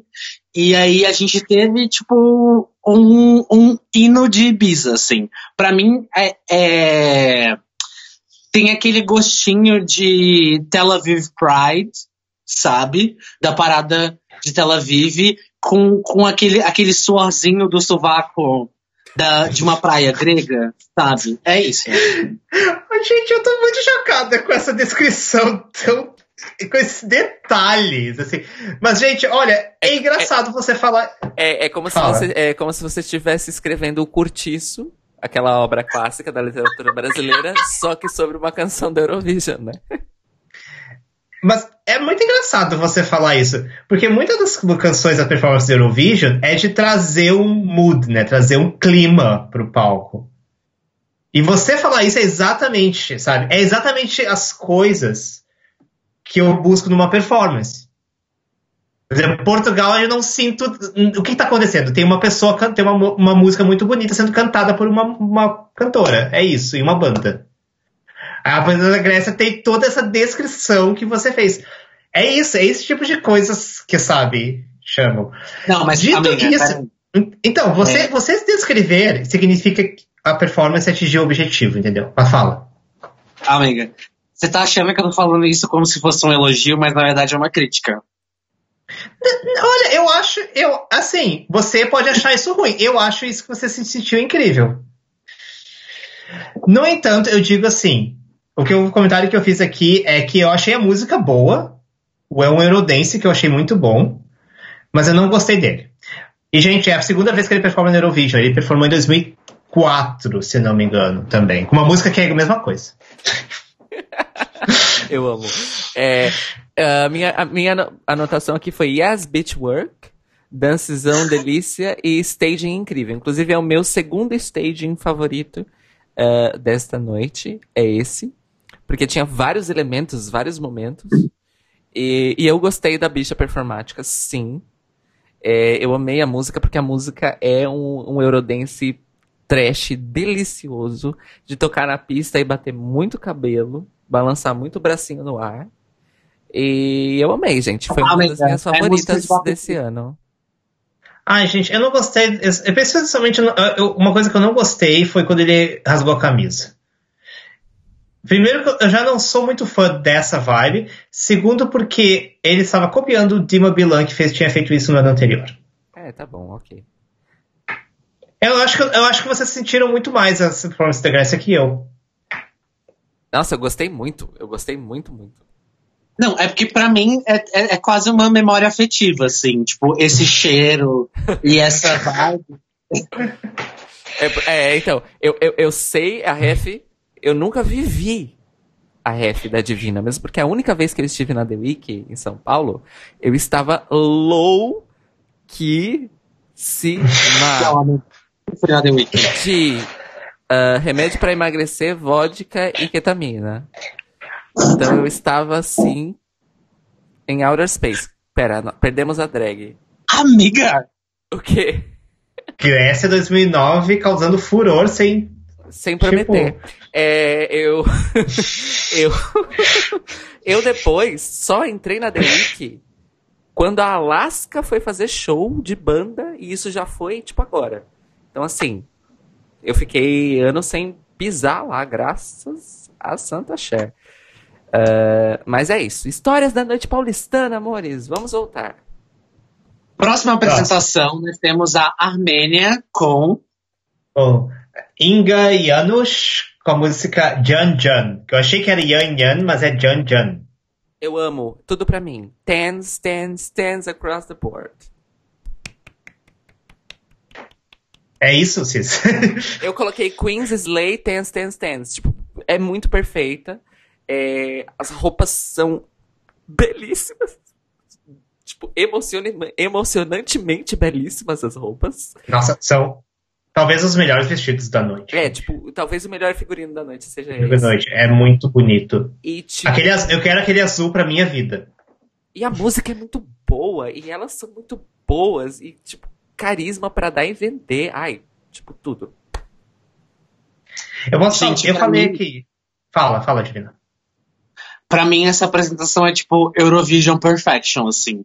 É isso que eu quero ver no Eurovision. Eu quero ver, tipo, a cultura de um país que eu não conheço. Eu quero ouvir a música desse país que eu não conheço. Eu quero me apaixonar por essa cultura diferente. Eu quero me sentir instigada a querer saber mais sobre cada detalhe da apresentação, sobre cada bordado do vestido, sobre cada, é, constru ca- cada pedaço da construção da música cada pedaço da coreografia. Então, pra mim, tipo, essa apresentação foi tipo. Serviu. 10. Ding dong. Ó, o que eu botei aqui. Ah, ah, eu botei um negócio aqui que elas fizeram aquela, aqueles projetores verticais no palco, elas botaram umas cortinas pra projetar, que ficou bem legal. Ficou bem. Lembra que tinha uns, uns- um dos, um dos deze- dezenas de milhares de projetores, de, de desculpa, de de telas que tinha naquele palco, eram umas telas mais verticais que ficavam no fundo, na, frente da- do, do gigante. E aí elas projetaram umas cortinas, e ficou muito legal porque ficou parecendo cortina mesmo. Eu botei aqui que eu achei que elas desafinaram um pouco. Na, na- eu botei que eu gostei também, mas que eu achei que elas desafinaram um pouco. Eu senti isso um pouco, assim, que teve momentos assim que. struggling, assim. Ahn, mas entrou no meu sim, de qualquer jeito. Eu não sei se vocês notaram Sim, tá que com elas asterisco. desafinaram. Tá com asterisco aqui pra mim, mas. Mas não sei se você- vocês notaram que elas desafinaram um pouco. Ai, não importa. Pra mim não importa. Pra mim, olha, tem algumas coisas, em termos de performance, é, e eu posso falar isso enquanto performer. é, tem algumas coisas que é tipo, eu acho que em algum. Em, em alguns níveis, quando você consegue entregar a excelência em num contexto geral, pequenos erros no percurso são. Porque assim, eu não, eu não percebi isso. Então, tipo, pra mim, é, como a performance estava toda muito forte, mesmo que isso tenha acontecido e tenha sido claro, talvez pra mim não foi um, um detalhe que me capturou a atenção porque eu estava tão envolvido com o restante do contexto. Sim. Não, gente, eu, assim, eu concordo. Não tem performance perfeita. Tipo, Eufória não é perfeito, gente. Então, tipo. Ahn, e. E assim. Mas eu anoto essas coisas porque, como a gente tava fazendo um júri, eu falei assim. Porque chega na hora que você tem que ranquear as coisas, e aí, às vezes, se você tá as coisas que estão tudo lá no topo, aí os detalhes entram, entram em jogo. É por isso que eu anoto. Mas essa foi uma dos meus sim. É por isso que eu anotei isso. Olha, Enfim, gente, gente. minha questão é a seguinte: depois que eu escutei as faixas separadas, cada camada de Bohemian Rhapsody do Queen, eu tenho aqui, quem quiser me se comunica comigo que eu passo, e que que em várias camadas o Fred Mercury desafina, mas desafina lindamente, sem medo de ser feliz. Isso foi parar na gravação final. E ele era tão foda que ele desafinava e ficava bonito. Não é uma semitonada que me assusta.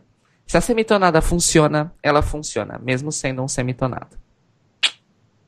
É isso. Ok. Eu não vou discutir com o musicista. Temos comentário no chat ou não? Temos comentários no chat. Nós estamos com problemas de conexão, pelo visto. Ah, algumas vezes o programa de streaming cai a zero kilobytes por segundo e depois volta. Os meninos avisaram aqui a nós que ah, já caiu umas três vezes, ficaram alguns minutos fora, vai e volta, ok. Tô tentando aqui identificar o problema, mas não dá para fazer muito sem interromper a conexão, tentar um, um reparo e voltar, então vamos seguir. Obrigado.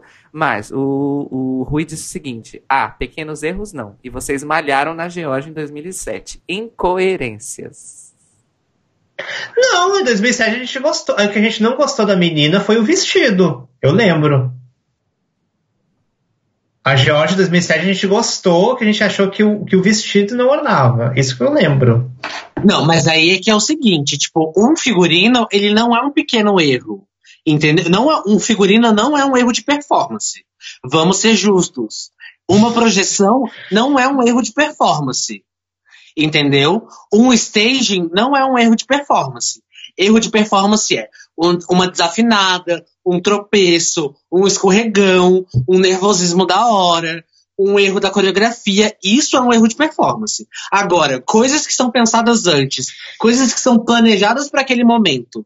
Claro que assim, a gente não sabe o contexto do babado, vai que a roupa que a gata ia usar no dia deu um BO antes ela entrar no palco e ela teve que trocar de roupa. Pode acontecer? Pode acontecer. Mas assim, é, esse tipo de coisa a gente tem que pontuar. Divina está é, é o lugar de fala dela.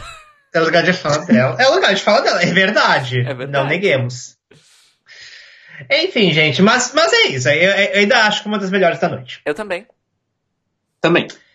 Próxima, então, nós temos Mother Russia. Com Uma... a gatinha. Uh, Anastasia Prikodko. Com a música Mamo. Que aparentemente é um outro nome para mãe também. Ah. Tem mama ah, é. e tem. É, pelo menos é o que na tradução da letra traduz para mãe. Então talvez seja. Talvez em russo tenha todo um outro. Bom, mas é pra ser mãe também. O suficiente para poder. Eu nunca tinha visto essa, essa, essa, essa grafia para mãe. É, tanto que na segunda parte da. da da música ela começa a, a falar mama, né? Sim, sim. Então, enfim, eu não procurei a letra, porque ain't nobody got time for that. Ai, desculpa, mas... eu, fiz a, eu fiz a lição de casa, né? Mas a gente. Enfim. Amiga, tá bom. Quando a gente terminou de assistir ontem, você tinha acabado de acordar. Você tinha um dia inteiro pela frente. Eram quase duas horas da manhã que eu fui dormir. Eu tive que lavar louça antes de dormir. Eu acordei hoje, eu fui costurar. Eu sou uma mãe de família. Eu tenho que amamentar meus filhos. Eu não tô aqui brincando. Eu tô... fala da moça, fala do Mamo. O que, que você achou Ai, do Mamo, Divina? Gente, eu entro muito no personagem, eu não consigo parar. É, que basicamente. Que a da Mamo? É, a música era uma música muito emotiva, que passava muita emoção. Acho que aquela coisa que a gente falou do, do staging e do uso das projeções e de usar todas as possibilidades que o palco dava, é, acho que por ser o ato, tipo, da casa, ele teve uma vantagem sobre os outros, tanto que para mim foi o melhor exemplo de usar todos os elementos possíveis e imagináveis dentro de uma performance que era uma performance extremamente simples, né? Que era basicamente a gata ali cantando, entregando 100%. Eu amei a performance e eu acho que as projeções com ela envelhecendo enquanto ela cantava sobre a mãe e eu não entendendo porra nenhuma do que ela tava falando, eu tava emocionadíssimo assistindo e para mim foi uma das melhores da noite. Assim. Eu concordo. Eu achei que a, a, é uma ideia, foi uma ideia muito simples. É simplesmente a própria cantora nas projeções todas e ela vai envelhecendo ali na trucagem, nos efeitos especiais. E aí que você cons consegue entender um pouco mais o contexto e conforme ela vai envelhecendo na projeção, ela começa a chorar e aí a própria interpretação da, da gata ao vivo começa a ficar mais emocional. Ela solta tudo mesmo, ela manda, manda as regras vocais pro caralho, porque o que importa ali é a emoção, e eu acho que, tipo, foi foda. Eu me surpreendi muito. E foi uma, uma apresentação muito trabalhada em progressão, e foi muito bem trabalhada em progressão. É, eu fiquei bem surpreso, e eu fiquei muito, muito feliz. Eu também, foi uma das melhores da noite para mim, com certeza. Sim, concordo com tudo. Eu queria comentar um detalhe, uma coisa assim, eu achei a performance muito visceral. E, e isso não é uma coisa que acontece no Eurovision todo dia. Porque o Eurovision é muito aquela coisa de produção, tudo muito certinho, tudo muito no. O que. Vamos deixar claro, eu não sou contra isso. Eu acho que existe espaço para isso. Eu acho que pode ser muito bonito, pode ser mágico quando você as coisas são todas bonitinhas. Se eu não gostasse disso, eu não estaria assistindo Eurovision. Mas ver uma performance daquela sendo completamente foda-se tudo isso, vamos ser visceral mesmo, e funcionar, porque funciona, sabe? Foi muito impressionante. Eu fiquei assim. Olha, e, e detalhe, a Rússia até acho, eu não sei se ela sempre, mas eu, pelo menos ela tem, man, ela, ela, não sei se ela sempre mandou, mas pelo menos a maior parte das vezes ela sempre mandava músicas em inglês e dessa vez mandou uma música em russo. Inteira, sim, né? Tipo, então, e, então teve todos esses. Sério, eu fiquei muito impressionado e eu acho que talvez. Eu não lembro de ter uma. Assim, performance tão visceral, assim, de todas as performances que eu já vi no Eurovision até hoje. E como que isso. E como isso funcionou naquele palco, assim. É, só, só, só, que tu tá a esquecer das Tatu em 2003. Que foi em russo também. Não, gente, mas é verdade. É verdade. A Tatu foi Mas é diferente, assim, é também. Não, não, não, não, não, Divina, divina, divina. É que eu tava comentando que eu achava que a Rússia não tinha mandado músicas em russo, mas eu, o Cairo me, me corrigiu.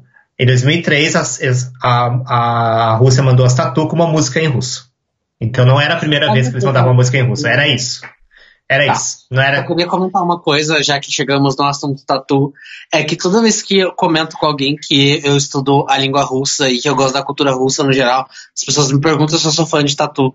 Porque aparentemente, entre todos os brasileiros que estudam russo, todos eles começaram a gostar de russo por causa da tatu. Mas eu não, não nunca escutei tatu. Tipo, é uma coisa que. Você ficou sabendo depois, assim. É. Eu nem sabia que elas eram russas. Uh, mas mas é isso, foi muito louco. E normalmente a gente tem essa coisa dos, dos países hosts não mandarem, não, não se importarem muito com a performance e eles arrasaram. A Rússia arrasou, gente. Eu amei também. Arrasou. Arrasou. Eu fiquei. Olha, eu queria mais performances assim no Eurovision, assim, mais recente. Eu acho que tá faltando uma coisa desse jeito, assim, sabe? Queria, quero ver de novo performances assim. Fala, Cis. Vamos lá que o tempo ruge e a Sapucaí é grande. Bora. Next we have Azerbaijan. Com a, a Aisel e o Arash com a música Always. Bom, eu, o meu comentário é muito rápido. Eu vou fazer ele e eu vou dar um, um pulinho no banheiro rapidinho para fazer um pips. Basicamente, eu gostei da, da dupla. É, eles são bem carismáticos. Achei um pouquinho over o negócio, tipo, dos contorcionistas e etc. É... Mas foi uma boa apresentação, que eu gostei. É isso. É, eu disse que é uma farofona deliciosa. A música é incrível, eu amei. É uma farofa incrível. É, os performances são incríveis, assim como a Divina falou. E eu só achei o staging duvidoso, que acho que vai uh, ao encontro do que a Divina falou também da questão dos acrobatas e tudo mais. Enfim, eu gostei bastante e tá com um asteriscozinho, então entrou na minha lista de favoritas. Hum.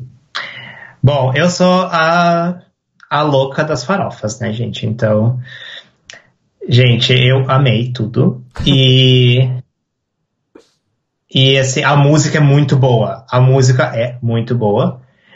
Eu não achei o staging duvidoso, eu achei o staging on point. Eu achei o staging o que eu quero de um staging de farofa. É, é aquilo. Aquilo, para mim, é o, é o que eu quero de um staging de farofa. E sim, uma das. tá no meu. tá no meu top também. A Azerbaijão, o... inclusive, costuma entregar, pelo menos até onde a gente viu até agora, costuma entregar muito boas coisas. Com exceção de 2011, onde eles vieram uma merda, uma merda horrorosa e ganharam. Olha, tem uma pessoa aqui eh, no Twitch ah. chamada DinkD 2016 e ele chegou, hello, what language is this? It's Portuguese, motherfucker. Brazilian Portuguese, bitch. And sometimes Brazilian E. sometimes a mixture between Brazilian Portuguese and European Portuguese by me. é isso. Exato. É, o, o Rui disse que o Azerbaijão ganhou em 2011 por causa dos SIM cards comprados. Ai, gente, tem essa história. Ai, que o Azerbaijão comprou voto. Gente, eu assisti algumas de 2011 e vou falar. 2011 inteiro é ruim. A gente vai assistir 2011 em algum ponto, porque eu quero ver esse expresso É. da bagunça quente. Eu quero Nossa, Eu é muito amo, ruim. Eu amo o descarregamento ao vivo. Gente. Não, mas não é. Não, mas não é legal. É ruim de chato mesmo. 2011 é ruim de chato. Enfim. Uh... Ai, segundo. Próximo. Ah, o Jim Hum, é do tá. Reino Unido e ele tá dizendo que no meu tweet tá reportando que eu tô jogando Twitch Sings. Não, não tô jogando Twitch Sings. Fazer o quê, né? É, não vou mudar agora, gente. Desculpa, não vou ocupar meu tempo mudando. Gente, Ai, se aparecer alguém. É, mas é isso. Próxima ligação. Então, próximo nós temos Bósnia e Herzegovina com. com a. Acho que é uma banda chamada Regina, com a música Bistra Voda, que significa água limpa. Gente, eu vou falar rapidinho que agora é minha vez de ir no banheiro. A Bósnia, ah, bem nadinha, muitas poses. É isso, gente. Meu comentário também vai ser rápido, que é um simples não. Eu detestei. O cara parecia o professor Lockhart do Harry Potter e nada animou. Tipo, nada. É muito triste quando você tá, tipo, assistindo Eurovision, ah, ainda mais depois que a gente veio, tipo, da sequência. Grécia, Armênia, o- É. Rússia, Azerbaijão, aí vem, tipo, Bósnia, você fica, tipo... Really, bitch? This is what you're gonna bring me? Really? Like, I mean, really? like, I'm, I'm not fucking watching Eurovision to see a guy do such a boring performance, okay? E é isso, gente. Por mim, a gente já pulava pro próximo, mas o Beck foi mijar. Então, Então a gente vai ler os comentários do chat. Vamos lá. Pronto, eu mudei. Mudei. Agora estamos no Twitch classificados como podcasts, talk shows and podcasts. Pronto. Ahn, o Fábio disse. Vamos voltar então para o Azerbaijão. O Fábio disse que o Azerbaijão é uma farofona de fato e pensar que o Azerbaijão ganhou dois anos depois com Running Scared. Foi o comentário que o Beck fez de 2011. Ah, o Rui disse que é algo tradicional daqueles lados. Valoremos. Falando da Bósnia. Sim, eu notei, eu percebi que é uma questão de música tradicional, local e tudo mais. Mas eu não gostei, gente. Desculpa lá. E assim, o meu problema nem foi a música em si. Eu achei a música chata, foi anticlimática, mas eu não achei ela uma bosta. Só que assim, todo o resto só estragou. Tipo, não valorizou a música. Tipo, botou ela pra baixo. Então, pra mim é isso. então vamos para o próximo com a Moldávia. Moldávia com a Nelly Chobano com a música Hora de Moldova, que eu imagino que seja Hora da Moldova. Deixa eu ver se é isso mesmo. Não, não, não é hora, é dança. Dança da Moldávia. Hora Gente, é dança, gente. Perfeito, perfeito, perfeito, sim. Olha só. Gente, eu eu, só uma pergunta. Eu tenho uma pergunta. Quem é Mirella? Exato. Na mão da gata da Moldávia tava escrito Mirella. Quem é Mirella? Mas, amiga, mas, amiga, amiga, é verdade? There must be another way. Basicamente, é, eu gostei da música. É uma música bem. é, com esse aspecto folclórico. Eu acho que tudo tava muito ornando, assim. É, eu achei muito interessante que, tipo. A Moldávia chegou a ganhar umas duas notas 12. Duas, duas notas 12, se eu não me engano. E uma, E foi da. Romênia não conta. Uma da Romênia Ah. não conta. E uma é de Portugal. Não importa, eu tô fazendo meu comentário. Você pode deixar eu terminar? Obrigado. É, Desculpa. chegou a ganhar duas notas 12 e eu fiquei muito emocionado vendo a gata, tipo, completamente feliz, assim, de ter conseguido a nota grande, apesar de parecer que ela tinha certeza que ela não ia conseguir nenhuma. Mas eu gostei, porque tem essa vibe é, folclórica, tinha uns. Tinha uns ponto cruz nas projeção que eu fiquei apaixonado, assim. Achei chiquérrimo. Tava bonito. É tava isso. bonito. É, eu disse, eu, minhas anotações, peraí, blá, blá, blá. eu falei Balkan Beach delícia, dançarinos incríveis, incríveis, incríveis, e a gata era fierce. E eu amo, gente, foi um- é música de festa, é música animada, enfim, é a dança da Moldávia, afinal de contas. Então é uma música de festa. Uh, o Rui disse que não entendeu porque Portugal deu 12 pontos a isto. Era tudo too much, segundo o nosso querido Rui Gonçalves. Rui Gonçalves. Ah, gente, mas eu vou falar uma coisa.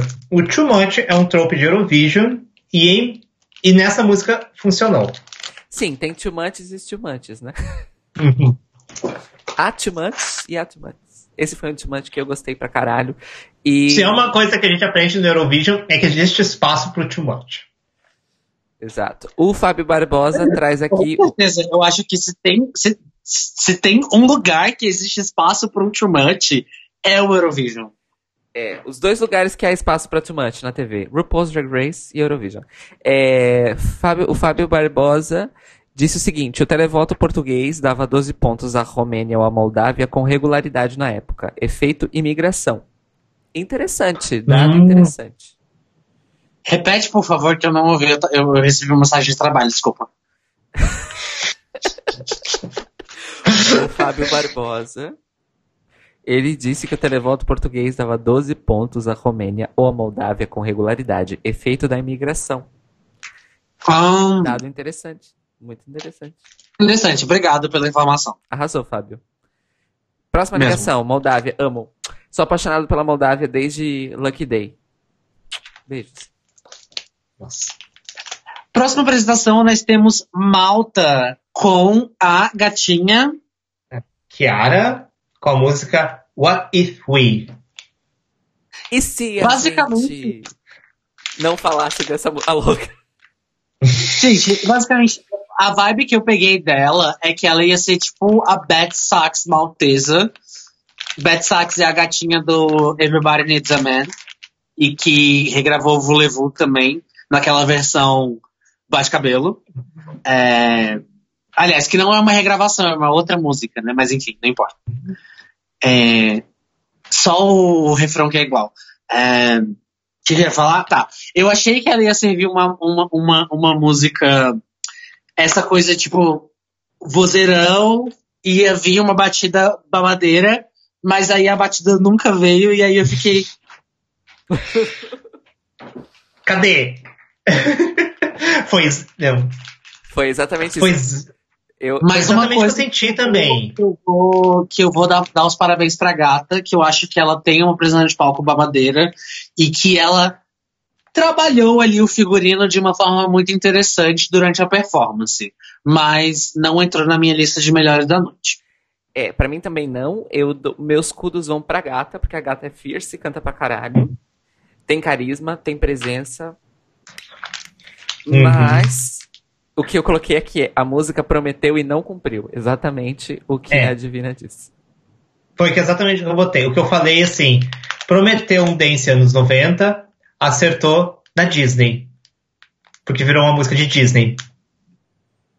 Exatamente. É, a- tipo a música de introdução da heroína.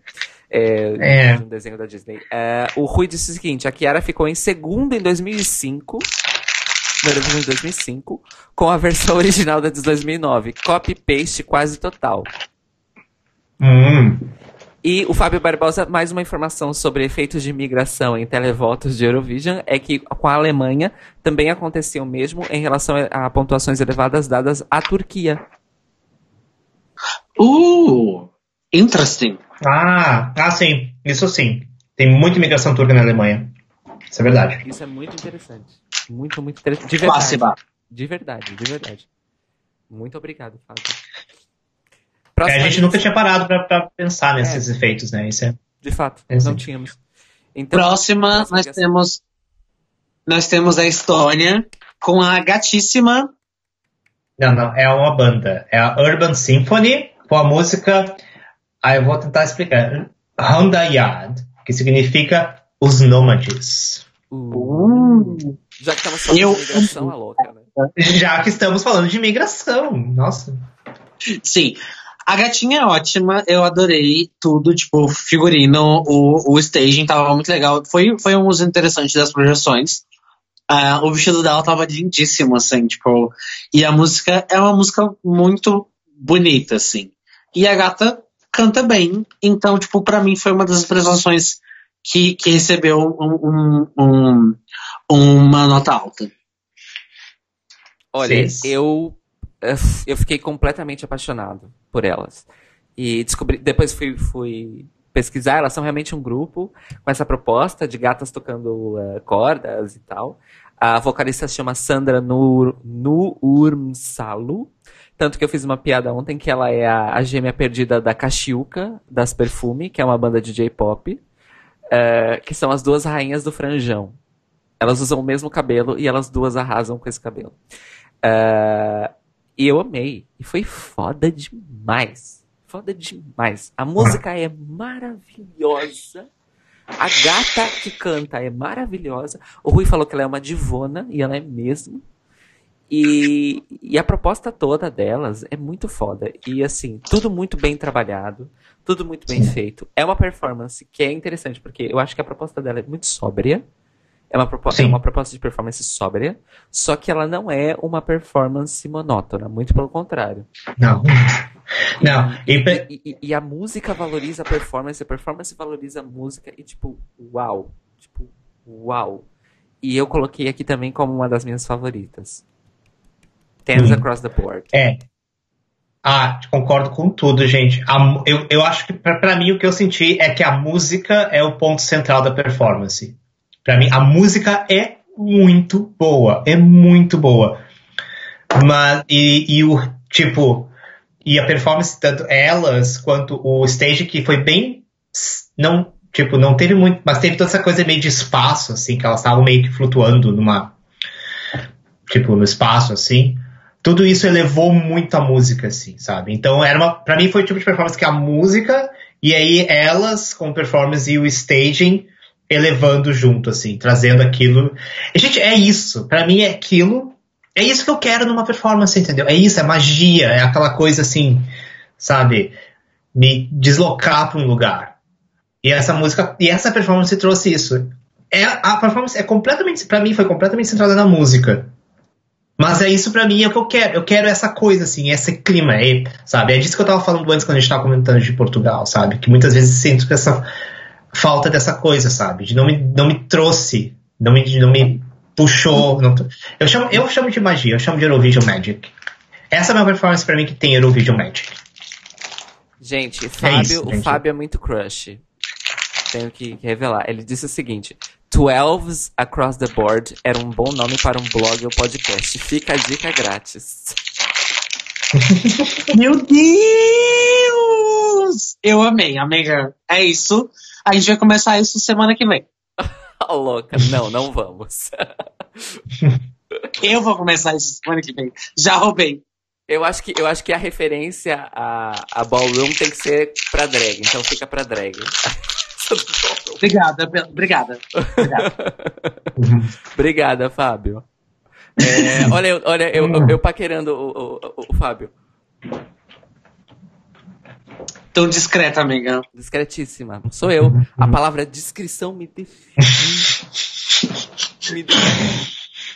Mas enfim, Estônia.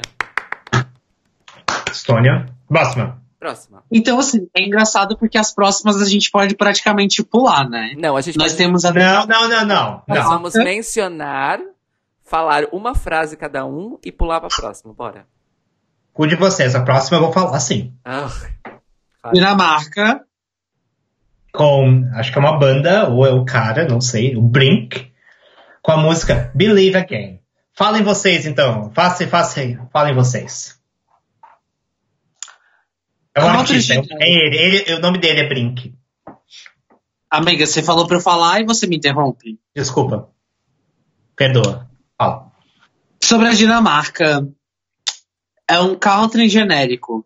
Poderia ser absolutamente qualquer ato americano que não faria diferença. Lembrando que os Estados Unidos não participam do Eurovision.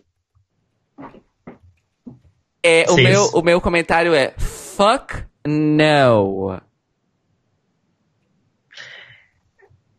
Gente, eu não achei ruim. Eu não entrou no meu sim, entrou no meu talvez. E eu vou falar uma coisa, eu acho muita sacanagem você dizer não tem espaço para músicas de fora, porque metade do Eurovision não existiria se não houvesse músicas de fora. Desculpa. Tá? Eu nunca falei que não tem espaço para músicas de fora. Mas se você analisar essa música desde a construção musical dela até o sotaque texano forçado desse cantor dinamarquês, ela parece uma música americana. E ela não só parece uma música americana, ela parece uma música tradicionalmente americana, que representa um pedaço da cultura norte-americana de uma forma muito ostensiva. E eu não quero ver isso no Eurovision. Por isso que eu fiz a minha crítica. Obrigada. Beleza, isso é que você não quer ver no Eurovision. Eu acho que tem espaço sim para isso, sim. É música, é música, trazem isso e tem que ter espaço para essas coisas, sim. Sabe? E eu gostei. Acho que ele fez uma apresentação country decente, acho que ele cantou direitinho, a música não é ruim. A única coisa que eu falei é que tem uns squats no meio da performance deles. Gente, a minha Mas não, mas a minha justificativa é: Eu eu não gosto de música country. A única música, a única canção country que eu gosto é Jolene. Na verdade, são duas. Jolene, porque é um clássico atemporal que transcende a música country. É, e uma música country que não é country, é pra ser um pastiche de country, que é Not Fair, da Lily Allen. São essas duas. Graças. Gente, é, gente, é o seguinte, é que quando eu olho pra isso, eu, eu tento não, eu tento não levar em conta o meu gosto musical pessoal. Eu olho pra isso, eu tento o máximo possível não fazer isso. Porque eu acho que se você porque é isso, eu vou olhar e, e, tipo, e, e eu vou dizer uma coisa. Uma das, de novo, uma das minhas performances favoritas, e eu sempre vou falar dessas performances, porque pra mim ela é épica. Holanda 2014 é uma música country. Eu escuto música country? Não. Aquela performance me fez escutar todos os álbuns do Common Linnets. E são incríveis. E é isso. Eu acho que vocês têm que abrir a mente de vocês, só digo isso. Fim. O problema é que eu gosto de música country. Eu sou uma garota, eu sou uma senhora americana de 53 anos que mora em Dallas, Texas. Olha pra mim, eu sou um personagem diretamente saído de Dynasty. Tá. Você é a, é a Karen, Não. gente. Falar com o gerente. Cadê o gerente? Nossa, gente, Não, a gente ficou discutindo. É isso. A gente, Vamos pra a gente- próxima. Vamos nossa, pra a gente ficou discutindo muito assim, aqui, né? Tá, é, vai. A próxima, a próxima, gente. a Nossa, a próxima, gente. A próxima realmente é tipo Não, a próxima, a próxima é só uma frase, gente.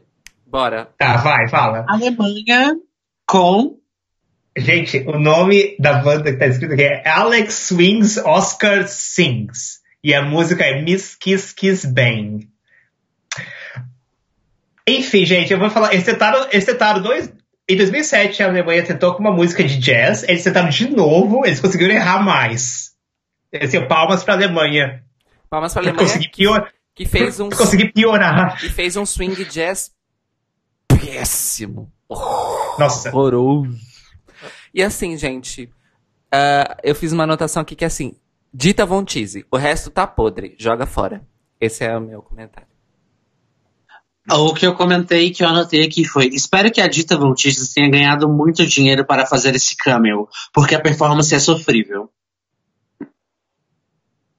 Olha. É isso, gente. É isso, próxima ligação. Próximo, nós temos a Turquia com. Vamos lá. Hadize com a música Dum Tek Tek. Tec. Falem vocês primeiro, porque depois eu vou dar, eu vou dar minha opinião de expert em farofa. Sim. Então, eu coloquei. Eu gostei da música. Eu gostei, da, eu gostei da música, eu gostei da performance, eu gostei da animação da gata. A voz dela não tava segurando, sustentando muito. Mas eu acho que no geral foi uma apresentação boa. E, e ela tem uma, uma vibe muito. é, Mila Carvalho, que pra quem não conhece, era vocalista da Companhia do Calypso. Se você não tem essa referência na sua vida, eu sugiro que seja. Eu acho que é urgente urge que nesse tempo de obscurantismo da nossa sociedade, em que todos nós est- estamos quarentenados, é, ver a companhia do Calypso na época da Mila Carvalho é essencial para que o ser humano consiga ainda ter esperança na vida. É só ignorar o fato de que depois ela virou evangélica. Mas enquanto ela estava na frente da companhia do Calypso, é, ela é maravilhosa. Então fica a dica para vocês. Cis. Ah, reforço a recomendação da relatora. É, consigo sim enxergar essa ref. Consigo. Agora que você falou, realmente eu consigo enxergar a ref. E assim, eu gostei muito da, da música no geral, da apresentação no geral. É, eu coloquei aqui que é uma farofa com sabor, essa da Turquia, é uma delícia, mas os vocais da gata estavam duvidosos e ela foi realmente sustentada pelos backings. Então isso me deixou, isso me deixou meio ah. assim, mas a música é um banger. É, eu concordo com o que vocês falaram. Eu botei aqui, é um farofão, a música é boa, mas ela. Mas vocês falaram assim, tipo, ah, ela deu umas. Não estava segurando o vocal, não estava. Eu botei aqui que ela canta mal. Ela canta mal. Ela canta mal pra caralho. É isso. E eu fico puto porque eu gosto de farofa, eu amo uma farofa, mas quando a pessoa canta mal, eu brocho e eu fico assim, que merda. Eu podia estar aqui rebolando a minha raba e você destruiu a minha vibe. Gente, eu, eu acho que ela. Pra mim é isso, gente. Tipo. Eu tenho essa. Tipo, não dá. Pra mim não foi. Não foram pequenas desafinadas, pontuais, coisinhas da música. Foi o tempo todo. O tempo todo, tipo.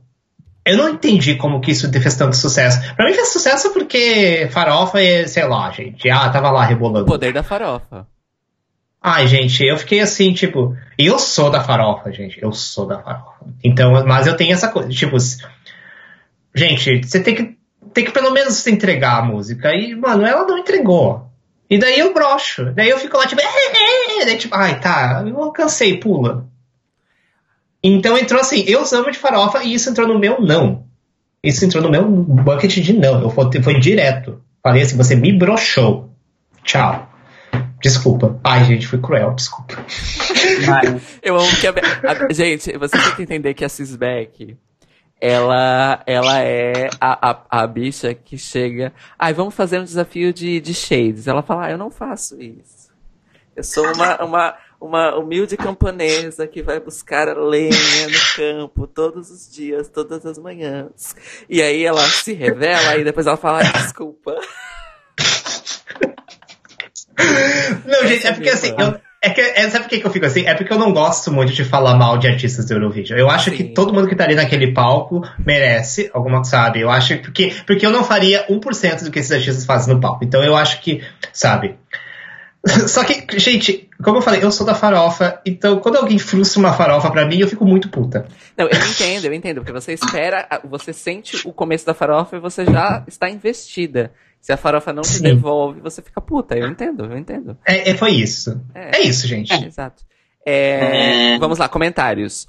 O Rui disse que, em referência à gata da, da Companhia do Calypso, que todo mundo piora depois de virar evangélico. Que o diga Andressa Uraki. Atenção para a bicha portuguesa trazendo as refs BR. Palmas. Palmas pela ref trashíssima parabéns, parabéns, de Andressa Uraki. Um show de sexo ao vivo. É... O Fábio Barbosa disse The power of farofa compels you. Essa frase é, é a que define o Beck. Basicamente. Rebolar a raba, gente. Esfregou, esfregou a raba no chão, 12 pontos. eu não sei se eu disse isso pra vocês, mas aqui, aqui, aqui em Portugal a gente fala abanar a raba. É isso. Próxima. Na próxima nós temos a Albânia com. Albânia, peraí, cadê? A, com a Casey Tola com a música Carry Me in Your Dreams. Ah. Eu adoro. Ela tá com. Ela tá com. É. Um, um lookzinho de Honey Boo Boo on steroids. é, a música é tipo uma farofada, a apresentação tem um monte de gimmicks é tudo bem Eurovision, assim, tipo, mas foi é, o, o sistema de classificação que eu usei foi nenhuma, nenhum asterisco, um asterisco, dois asteriscos, conforme eu ia gostando, e teve apenas uma apresentação que recebeu três asteriscos. Essa para mim foi um asterisco, tipo, foi o suficiente para eu colocar um asterisco lá, mas no fim das contas ela nem chegou no meu top 10. Então, eu coloquei aqui, o meu único comentário foi meh. Porque foi um, foi um expresso da bagunça quente que não funcionou para mim. Apesar de eu amar eles tentarem, tentarem, eu disse, trazer o lance do tipo, ai, take me in your dreams, ou seja, o onirismo da coisa toda naqueles personagens oníricos que eram os dançarinos. É, mas a gata não entregou. É, o Rui tá avisando pra gente que esse revamp, falando da música, que o revamp é bem feito e que a versão original que ganhou o FIC é um terror. Que a versão que foi pro Eurovision é melhor. Olha. Okay. É, eu. Pra mim, para mim, a Albânia foi o trope do ano de muitas coisas acontecendo no palco e você não entendendo nada. Que, de novo, é o trope. Então, assim, venha mais. Mas eu concordo, não. Assim, eu, eu gostei da música, é um Eurodance gostoso. E, tipo, e, e acabou entrando no meu talvez. Eu achei que. Eu achei que o vestido dela tava horroroso, mas eu achei que ela cantando não, não conseguiu entregar a música e acabou entrando no meu talvez. eu mas, só coloquei, é eu coloquei realmente meh aqui. Gostaria apenas de fazer um momento merchan, não pago, mas é pela piada. Eu tô bebendo água mineral Caldas de Pé na Cova. Não, não tá. Cis, desce. Não, você não mostrou o rótulo. Eu mostrei o rótulo pros, pros, pro streaming. Pra vocês, não. Ah. Aqui pra ah. Foda-se a gente, né? Fuck my drag, right? Fuck your drag. Pé na cova. Será que eu vou morrer depois de beber essa água? Não sei, vamos saber. Amiga, todos nós vamos. Próxima ligação. Próxima nós temos a Noruega com Fairy Tale do Alexander Rybak, que para mim foi uma apresentação que o seguinte, é... eu não gosto do Alexander Rybak, eu tenho uma agonia dele, mas essa música para mim, ela tem uma memória afetiva, porque foi essa música que me fez conhecer o Eurovision, né? Foi essa música que me abriu todo um caminho de referências, um caminho de explorar novos países, de conhecer novas culturas. Provavelmente foi através do Eurovision que eu comecei a ter esse desejo por conhecer outros idiomas, porque, por querer é, absorver todas essas coisas maravilhosas e incríveis que o mundo tem a nos oferecer, não é mesmo? Mas é o seguinte, a apresentação é ótima, eu acho que é um uso muito bom do, do de todas as possibilidades que ela apresenta, porque tem, tem os dançarinos, tem, a, tem as backing vocals, tem ele tocando um violino ali, tipo, com verdade, com emoção, apesar do violino não estar tá microfonado, mas ele estava ali, se sentia o violino, não é mesmo? É, eu acho que é uma apresentação muito boa, que dá para entender o resultado que se deu no contexto, mas depois de reassistir, talvez até com, por conta da da visão, do arcabouço de referências que eu tenho hoje em dia, essa visão, essa, essa prestação para mim não entrou tipo nas no, no top 3 da noite, mas eu consigo entender dentro do contexto o que era para Moscou 2019 no Eurovisão essa música ter é, essa prestação não ter feito o sucesso que fez? Gente, ah, eu assim, eu não consigo entender. Eu ainda, porque assim, talvez eu entenda que tenha ganhado, mas não com aquela margem absurda de votos. Assim, eu botei assim, essa foi uma música que entrou no meu, assim, eu, pra mim é muito, é muito difícil avaliar vencedor, porque sempre vai ter um bias ali. Tipo, em 2007 foi muito difícil Tipo, eu, eu, eu vou defender Molitva para sempre como meu vencedor, mas eu tentei o máximo possível quando analisar Molitva quando a gente assistiu para tentar, e ainda assim foi difícil, sabe? Eu não gosto de Fairy já deixou isso claro, então para mim já o viés é meio diferente, mas ele tá ali. Então eu tentei, tá, eu vou assistir, eu vou, tentar, eu vou tentar assistir isso com, coisas frescas, assim. Então, tipo, uma mente fresca, assim. O que eu vi foi uma performance com muito carisma. A performance mais carismática da noite. Aquela performance transborda carisma. Isso é uma coisa que eu percebi. Então, o que é um mérito muito grande. Assim, eu também não sou muito fã do Ribak, mas eu consigo enxergar as pessoas vendo ele como uma pessoa extremamente carismática. E, e, uma, e tem outra coisa que eu notei foram os dançarinos. Uh, e eu achei assim que os dançarinos Tipo, muito, muitas das performances de Eurovision, os dançarinos são muito acessórios. E nessa performance, esses dançarinos sobressaem muito. Porque eles fazem umas coreografias incríveis e as coreografias ornam na performance e interagem com o Ribac. E eu achei isso. Isso me chamou atenção. Eu, eu estava percebendo que muito. Durante a performance toda, eu olhava muito para os dançarinos e como eles me chamavam atenção, como aquilo estava correto e ornando ali. Então, esse foi o grande elemento da performance para mim, os dançarinos. Mas eu ainda assim acho. Então, assim, eu diria que a minha visão de Fairy Tail melhorou, talvez ao contrário de você, Divina. Mas eu ainda também, mas eu concordo com você que ainda acho que para mim não entrou assim no top. Acho que trouxe uma coisa interessante, mas eu ainda não consigo entender como que isso ganhou com aquela margem absurda de votos. É isso. O, o Fábio ecoou um pouco aqui a sua questão, Beck. Ele disse assim: nunca fui fã de Fair Tale e não sei bem que Zeitgeist foi esse que a canção soube apanhar na altura. para ter ganho, né? Como, como ganhou. Uhum. Uh, aí ele disse que o Ribac é bielorrusso e estávamos numa sequência de vitórias do leste. Alguma ligação, talvez? Uhum. Não sabemos, enfim. É, minha anotação foi. Ela resume bem aqui o, o que eu queria dizer. É, é boa, eu reconheço a qualidade tanto da música quanto da apresentação, apesar de eu não gostar da música também. Eu não gosto de Fairtale. Uh, se tocar, eu vou cantar junto porque é empolgante, mas eu não gosto.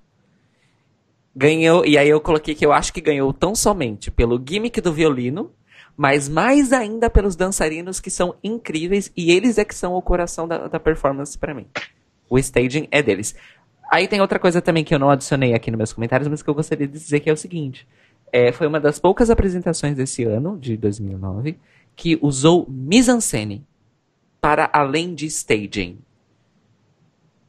Eu acho que. Ok, explica para três explica ou quatro burra aqui. O que, que você quer dizer com isso? Existe teatralidade, existe marcação de palco, existe ah. narrativa na marcação de palco. Ah, existe tá, narrativa é isso, na tá. dinâmica. Porque assim, uma coisa é um staging de, um, de uma apresentação musical em uhum. que você tem marcação de palco na mesma, você tem funções e tudo mais. Mas não necessariamente aquilo conta uma história, e sim uhum. marca momentos naquela música a qual a apresentação está fazendo suporte. Mise-en-scène tem coisas a mais. Ele teve interação com as backing vocals, que foi feita de uma maneira muito específica. Ele tinha expressões faciais e expressões corporais em momentos dele próprio, interação com todos os elementos outros que estavam com ele que tinham a ver com o que ele estava cantando no momento. Existiam várias alusões a contos de fadas. A entrada das, das cantoras tem alusão a contos de fadas. Os dançarinos estavam ali para contar uma história em referência cultural direta a questões uh, de, de contos de fadas do leste europeu, na verdade. É, então, assim, tinha narrativa foi uma performance narrativa, tipo, muito. Trazendo, of course, a referência de Fairy Tail, afinal, é, um, é uma arte narrativa. Então, assim, foi. Eu acho que esse foi o pulo do gato, na minha opinião. Não. Porque tinha ser. essa camada a mais em que as outras apresentações não tinham. E realmente não tinham. A única outra apresentação que eu consigo pensar que tinha algum mise-en-scène é a apresentação de Israel, que tinha, para além do staging, algum mise-en-scène mas não era toda a mise-en-scène. E uma que nós vamos falar depois. Mas é isso, basicamente. É, não. É verdade. Isso é uma coisa que você. É, não, isso é uma coisa que eu. eu não, por que, que, eu não pensei nisso? Porque isso é uma coisa que eu noto quando as apresentações contam uma história. Tem storytelling ali em Fairy Tail, realmente. Mas eu acho. Eu não sei. Eu acho que não ficou. Porque para mim, por exemplo, a minha referência de storytelling, tipo, performance storytelling no Eurovision é Heroes aquilo para mim é, o, é a referência que eu tenho de performance de storytelling. Então talvez seja porque, talvez por Fairy Tail ter sido muito antes, eu não tenho, talvez eu tenha, não tenha enxergado direito, porque não teve efeitos de Heroes, porque era seis anos antes, né, gente? Então, um, mas isso que você, você comentando é, e, e, realmente, eu talvez tenha, talvez tenha sido, talvez tenha sido o pulo do gato, realmente. Eu acho, Enfim. Isso, eu acho que foi isso que ganhou. E assim, o que, o que disseste do carisma dele tem tudo a ver hum. com mise-en-scène. Porque ele estava atuando enquanto ele estava ele... cantando. Hum. Hum. Esse é o real. Esse- eu acho que esse Tá foi, esse foi o pulo do gato, realmente. Pode ser. Enfim, gente. Próxima, por favor. Pa- Palmas pra Noruega. Palmas. Hã? Palmas pra Palmas pra Noruega. Adorei, tá. Já ganhou, cara. Fazer o quê? Próxima ligação. Próxima nós temos a Ucrânia com a gata. A, a Svetlana Loboda com a música Be My, Viol- Be My Valentine, Anti-Crisis Girl. Gente, Olha, gente, as, as, as, as, as bichas do Tibete, olha isso, gente. Olha elas, gente. olha, a gata serviu. A gata serviu, mas assim, ela serviu Tudo. com tudo que ela. to- Sabe quando você vai no self-service e aí você fala assim: ah, eu acho que eu vou pegar um arroz, um feijão, uma batata frita, um purê de batata, uma batata assada, um frango, uma carne à molho madeira, um estrogonofe de filé mignon. Vou colocar uma saladinha para dar uma balanceada e depois vou encher de molho de salada. É isso, essa é a apresentação. É aquele prato que você come assim, olha, com, com gosto, sentindo cada gostinho de cada elemento, que nada tem nada a ver com nada, mas tudo ali tá misturado e criando uma atmosfera maravilhosa. Porque assim, a gata serviu no look, na peruca, na música, no gogó, na cenografia, que tinha um negócio assim, tipo, uau! Um negócio assim, que tinha elementos, tinha os dançarinos vestidos de gladiador. Aí do nada aparece uma bateria, a gata é arrastada na bateria, ela toca a bateria, ela é jogada de um lado pro outro, fica de cabeça para baixo e não sei o quê. Então, pra mim, essa apresentação é tudo. Ela, pra mim, tem uma vibe, e ela tem uma vibe, ela tem uma presença de palco que me lembra muito a Cher. Ela tem uma elegância. Então, pra mim, ela é quase como se fosse, tipo, a Cher depois de uma reposição de colágeno. Porque ela tem um, um drive que a Cher não tem mais. Que, na verdade, a Cher nunca teve. Mas ela tem a mesma, a mesma elegância que a Cher tem no palco. Então, eu- fiquei muito impressionado com essa apresentação. Foi, foi. Eu assino embaixo tudo. Assino embaixo tudo que a Divina disse. É, foi a revelação pra mim, essa apresentação. Porque eu nunca tinha ouvido nem falar dessa apresentação, o que é um absurdo. Tipo, nas várias compilações que eu assisti, de tipo, uau, é, apresentações mais over, mais too much, mais memoráveis, não tinha essa em nenhuma. Como é possível? Como é possível? Não é possível. É, eu fiquei completamente apaixonado. E é o melhor staging desse ano pra mim, é o staging dessa gata. O Rui aqui disse, eu não sei se é piada ou verdade, que ela hipotecou a casa pra comprar aquelas engrenagens gigantes. Mas assim, a gata Na serviu verdade, faz sentido. a gata, ela, ela fez tudo. A parte que ela toca a bateria, pra mim aquilo ali é, é, é, é um orgasmo, assim, é tipo. Eu leva- Ontem eu levantei da cadeira nessa hora e comecei a dançar em pé. E a música é maravilhosa. E o Rui falou que é verdade, ela realmente hipotecou a casa pra comprar as rodas. Nós amamos uma rainha comprometida com a sua arte. Nós amamos. E eu quero... Ela virou e falou assim: Eu vou deixar meus filhos passando fome. Eu não vou amamentar meus netos. Eu não quero saber do meu marido, filho da puta. Eu vou pegar cada centavo que eu tenho e eu vou investir nessa apresentação. E pra mim é uma tristeza enorme que ela tenha sido desaplaudida nesse ranking.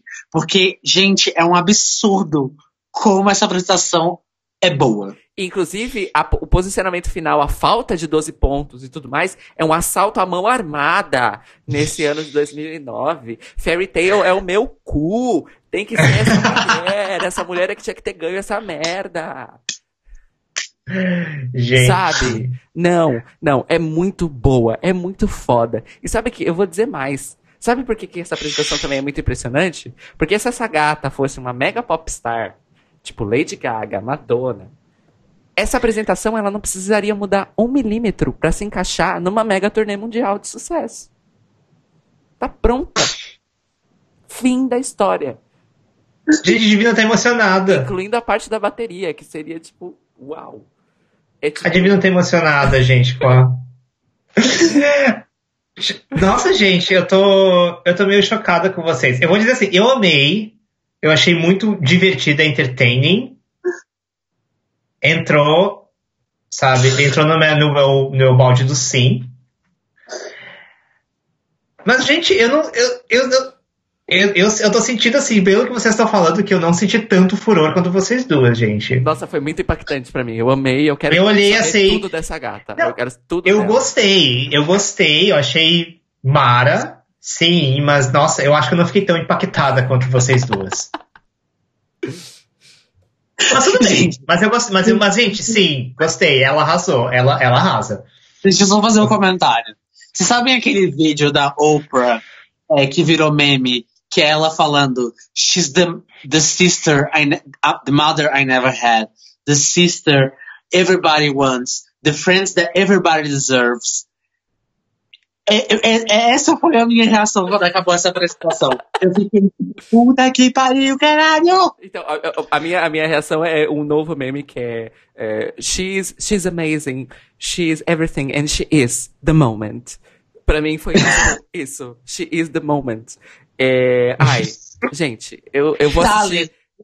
Amazing, unstoppable. Unstoppable, Never the same, one of a kind.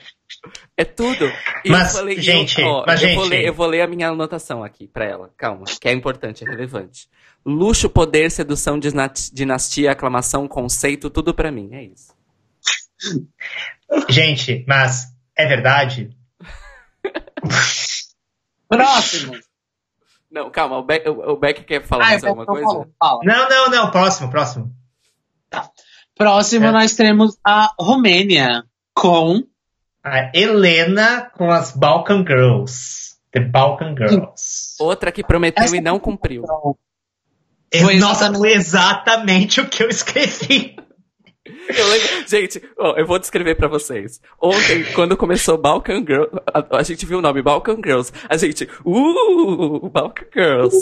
Vem farofona, vem dance, vem, vem banger. Não, fora que tá- a gente tava tudo da pilha da Ucrânia ainda. É, né? A gente já tipo, tava assim. Buzzing, buzzing, buzzing. Aí, tipo, começa, we Balkan Girls, we wanna party, nem sei, nem lembro mais, mas tipo, o comecinho era tipo, uh, balança as tetas. E aí, de repente, o negócio, tipo, não, não foi pra lugar nenhum. Não, ela, de- acho que baixa o ritmo da música e fica uma coisa mais. É tipo, blé, e daí tipo. Sabe quando dá, quando dá a ponte entre o verso, a ponte baixa e daí o refrão fica mais alto? É. Foi a ponte, só que ficou na ponte pro resto E não atravessou a ponte, inclusive. Ficou ali, gente, ficou ali olhando pro rio. Sabe? Olhando o pôr do sol na ponte. E ficou ali, as Balkan Girls prometeram e não cumpriram. Nossa, gente. Divina. O que, que você acha? próximo. Próximo? então tá, não tem comentários da Divina. pra Próximo nós temos Reino Unido Com a Jade Ewan, com a música It's My Time.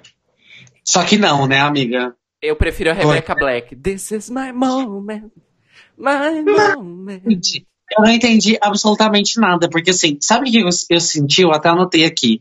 Parecia um show de talentos do Miss Universo, porque a gata era bonita, a gata tinha uma presença, a gata tinha uma voz, ela cantou bem, a música era muito qualquer coisa, e aí, tipo, ficou nisso.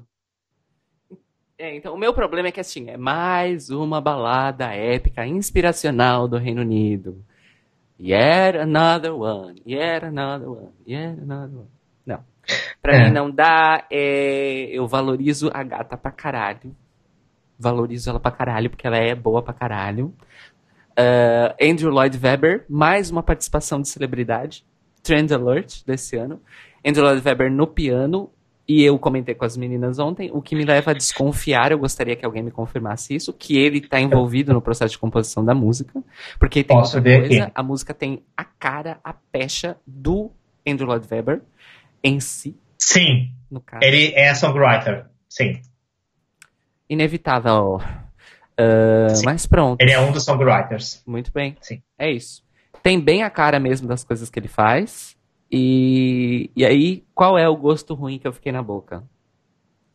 por causa disso. Boto fé em tudo. Não gosto da música, não gosto da proposta, não gosto de nada disso. Mas isso tem uma cara de que poderia estar em qualquer musical do Andrew Lloyd Webber. E sobrou e ele mandou para o vídeo. Hum. Então, assim, a gata, o Andrew Lloyd Webber, Team Talent. Não gostei da apresentação e não gostei da música. É, é isso, gente. Eu botei aqui. Meu comentário é não. Mas é aquela coisa, é aquela coisa que eu comentei ontem. É muito frustrante o Reino Unido mandar cantores e cantoras incríveis com músicas bosta. Já existe uma tradição disso, sabe? Dá muita pena. Dá pena, sabe? Próxima ligação. E. Próxima ligação. Próximo nós temos a Finlândia com Valdus People. Esse é o nome da banda, né? Isso. E, E o a nome da música é música é? Lose Control. É, makes gente. lose control. Não, pera. Eu acho incrível porque é o seguinte, é um Eurodance super trash, daquela pior, melhor qualidade que a gente ama. A performance é super over the top. E pra mim, é, entrou na lista dos meus melhores da noite. É isso. Olha, entrou no meu tal. Pra mim entrou no meu talvez, porque eu achei o staging muito chato. Eu achei que faltou staging ali. E. Mas teve. só- Dito isso, teve uma coisa que eu gostei no stage, que foi o trem dos telões de topo. Que acho que foi um, bem divertido, assim, pra ver o trem passando nos telões do topo. Gosto. Mas eu não sei. Eu acho que faltou alguma. Faltou, de novo, é alguma coisa que faltou. E. É, é isso, gente. Bom, pra mim ganhou asterisco pelo porque é diversão. Só que eu anotei aqui, é um dancezão brega com rapper, awkward e um, só que assim, e um beat drop bom pra caralho. Aquele beat drop no último terço da música é muito foda. Inclusive copiarei futuramente, me aguardem, porque é muito bom, muito muito bom. É, e assim ganhou asterisco pelo pelo ai pelo fator diversão. É isso. Próximo, E última ligação. E última ligação. A Espanha. grande surpresa da noite também. É. Com a Soraya, com a música La Noches para mim. Gente, eu, o- quando Só chegou que na não, né, gata? Foi, a- foi, a- foi o ribaque, desculpa. Quando chegou na Espanha, a gente tava Ai, tão deprimido, tão esperando a pior, que foi uma surpresa muito feliz, assim. A performance, sim, é muito over, tem tudo que você pode imaginar que uma performance possa ter. Então a gata dança, a gata canta, a gata desaparece. é, tudo bem, quem sou eu para julgar? Eu também gostaria de desaparecer em alguns momentos, mas é, a performance é muito é, gimmick, sabe? E isso é um pouco over pra mim, mas no geral eu achei uma performance boa, ganhou um asterisco na- no meu sistema de classificação. Gente, eu não anotei nada da Espanha, eu esqueci de anotar coisas. Anotei- tá em branco aqui. Eu coloquei tá em assim, branco. Densizão, densizão também, com toques árabes e latinos, bastante bom, considerando o histórico da Espanha. Não, foi, É, eu lembro assim, que foi um. Foi eu- um fala, fala. a gata, a gata era, ela deu 100%, ela entregou, ela serviu, é over pra caralho, é bem breguice espanhola, só que assim, se isso tocasse numa balada, eu estava doidíssima, gritando, balançando meus braços, batendo um cabelo belíssima e dublando. Pelo amor de Deus, é super dublável essa música. É, todo um bate-cabelo. Amo. Amo, amo, amo, amo, amo, amo. Eu lembro, eu sei que entrou no meu talvez. Eu acho que é porque eu já tava meio cansado. Talvez eu não tenha conseguido. Mas isso é uma coisa que assim, eu estou emulando, eu estou simulando o fato de estar assistindo o Eurovision. Então se chegou no final eu tô cansada, eu tenho que levar. Eu não sei. Mas não. Mas considerando, de novo, foi um bom fim de noite. Como Foi. fim de noite. Como fim de noite foi bom. Concordo. Agora É vamos isso. então. Está na hora dos nossos votos. Já estamos passando da hora, inclusive. Tá. Hoje nós é, vamos fazer daquele jeito, hein, gente? Não vamos esquecer. É, então, quem começa hoje é a nossa anfitriã. Não, amigo, só a última. É? A gente Não, não, fez- você é a primeira. Do que da Não, em foi- 2007 eu fiz primeiro. Você fez primeiro? Sim. Sim. Não, foi o último, não? Né? Não, eu fui primeiro, porque. Mas o motivo que eu fui primeiro é porque vocês sabiam quais eram meus 12 pontos. Tá, amiga, então vamos fazer o seguinte. É, Beck, você registra e anota os votos, Eu por registro, favor. eu registro. Registro. Spasiba. Привет, Europe. Добрый вечер, Moskova. Brasília calling. tá satisfeita agora, Cairo? É isso que eu quero. É isso que eu quero. Então, vamos, vamos lá. É, um ponto do Brasil vai para Finlândia. Ok. Da. Ok. Ah, vai. Dois pontos para Moldávia. Ok. Três pontos para Estônia. Ok. Quatro pontos para Azerbaijão. Ok. Cinco pontos para o deliciosíssimo cheiro de virilha da Grécia. Gente, eu amei a descrição. É tudo. Vapor de virilha. Amo. E foi positivo. Quando entrou no. Ih, é- você deu cinco pontos.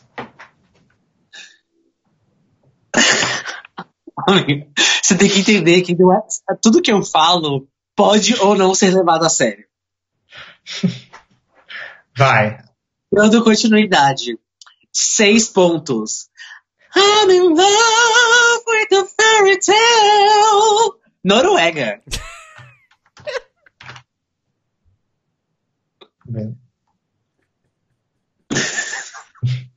Quero foi? falar. O que você tá rindo? Sete pontos. Para Portugal. Ok. Deixa eu fazer uma coisa antes de você anunciar os 12 pontos. Eu vou pros oito agora. Tá. Você quer fazer Não, vai, continua. oito pontos para Mamo, Rússia. Ruski. Que. Dez pontos para Armênia.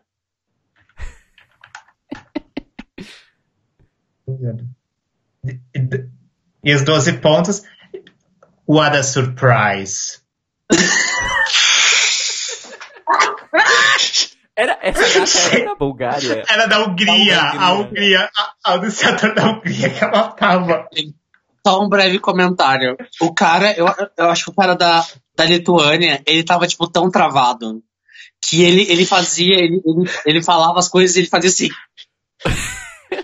Gente, eu não sei que tipo de dia que a anunciadora da Hungria teve, mas eu não desejo aquele dia pra ninguém. Ela estava over it. Over. Ela nem, ela nem cumprimentou os apresentadores. Ela, tipo, Vamos para os 12 pontos. 12 pontos. E os 12 pontos do Brasil vão para. Ucrânia!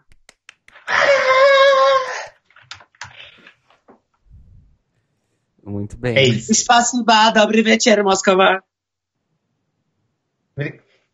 Caio. Já tem reclamações aqui da sua pontuação divina. Olha, Tá. o Rui, o Rui Vamos- você quer terminar primeiro os pontos? Não, Ou- não, calma. Se, se- se as Tá. pessoas. O Rui tá indignado que você deu só três pontos pra, pra Estônia. É, e ele disse, Jesus amado, é dessa que eu abandono. E ele disse zero pontos pra França. Aí ele fez um quote. Ai, bicha, pelo amor de Deus, poupe-me, poupe-me minimamente. Fechado. Ok, Rui, Rui segura, segura o Chan aí. Segura o Só chão. fica. Se- não, segura, dá uma chance, dá uma chance pra nós. Segura a Calma gente. que tem, calma que existem mais dois ju- júris, só vou dizer isso. Então, bora. Sou eu agora ou é tu, Beck? Não sei o que, que você quer. Ah, tu termina porque Eu? tu começaste na outra vez, bora. Tá bom. É, Então vamos lá. ahn. Boa noite, Europa, Israel e Austrália e Brasil. Good evening, Europe, Australia, Israel and Brazil. Odivelas calling. Eu amo fazer isso. O júri, então, de Odivelas vai anunciar os seus votos. O um ponto de Odivelas vai para a Finlândia. Ok. Dois pontos para a Noruega. Hum. Ok. Três pontos para a Moldávia. Uhum. Quatro pontos para a Espanha. Ah, ok, dá um, dá um tempinho aí. Ok. Cinco pontos para Estônia. Ok. Seis pontos para a Armênia. Ok. Sete pontos para a Rússia. Ok. Trrr. Os oito pontos de Odivelas vão para a Grécia. Ok. Os dez pontos de Odivelas vão para a França. Vive la France. Ok. E os 12 pontos de Odivelas vão para. What a surprise. What a surprise!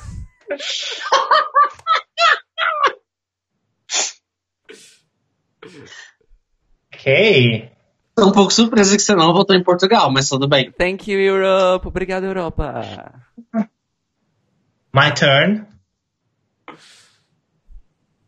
Ok, pera aí, gente, calma, só um pouquinho. Ai, caralho. Ah! Calma, gente, pera aí que tá. Ah! Ah, isso, pronto. Good night, Europe! Good morning, Australia! Melbourne calling! Tá melhor, né? Obrigado, no- Melbourne. Boa noite. Bom Esses dia, são- Melbourne. Esses são os votos da Austrália. Um ponto para a Islândia.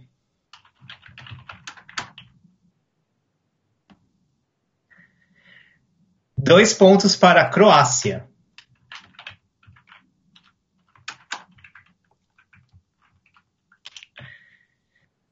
Três pontos para a Armênia. Quatro pontos para a Moldávia.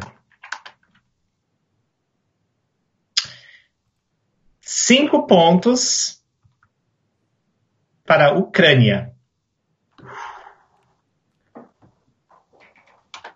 Bu, bu. Uh, bloco de Portugal.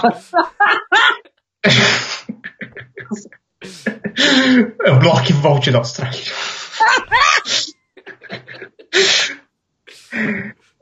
Seis pontos para Noruega.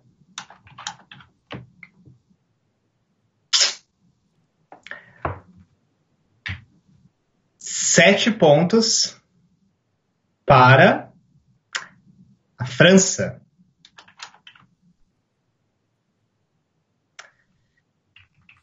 Oito pontos para a Rússia. Dez pontos para a Estônia.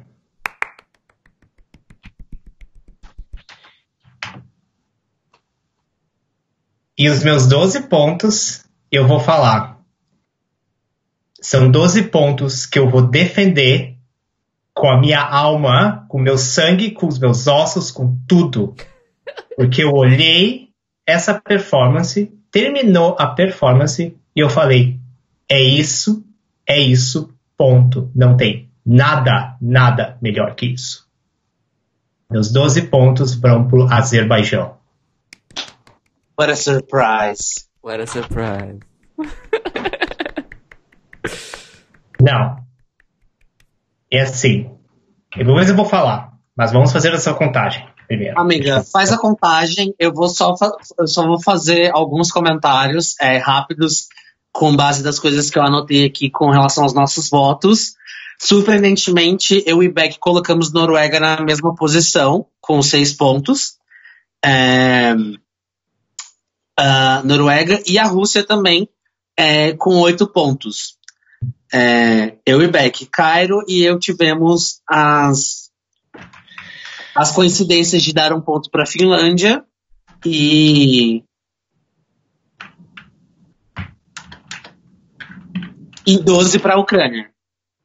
Porque nós somos o quê? Viadinhos que gostamos de uma diva pop que vai lá e serve tudo no palco. É isso.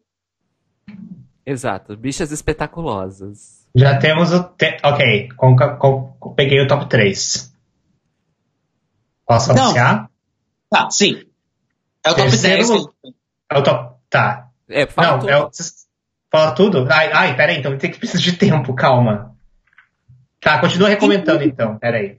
Os nossos anunciantes vão fazer uma, um anúncio. Enquanto isso, vocês podem comprar o DVD do Eurobafos, a louca, né?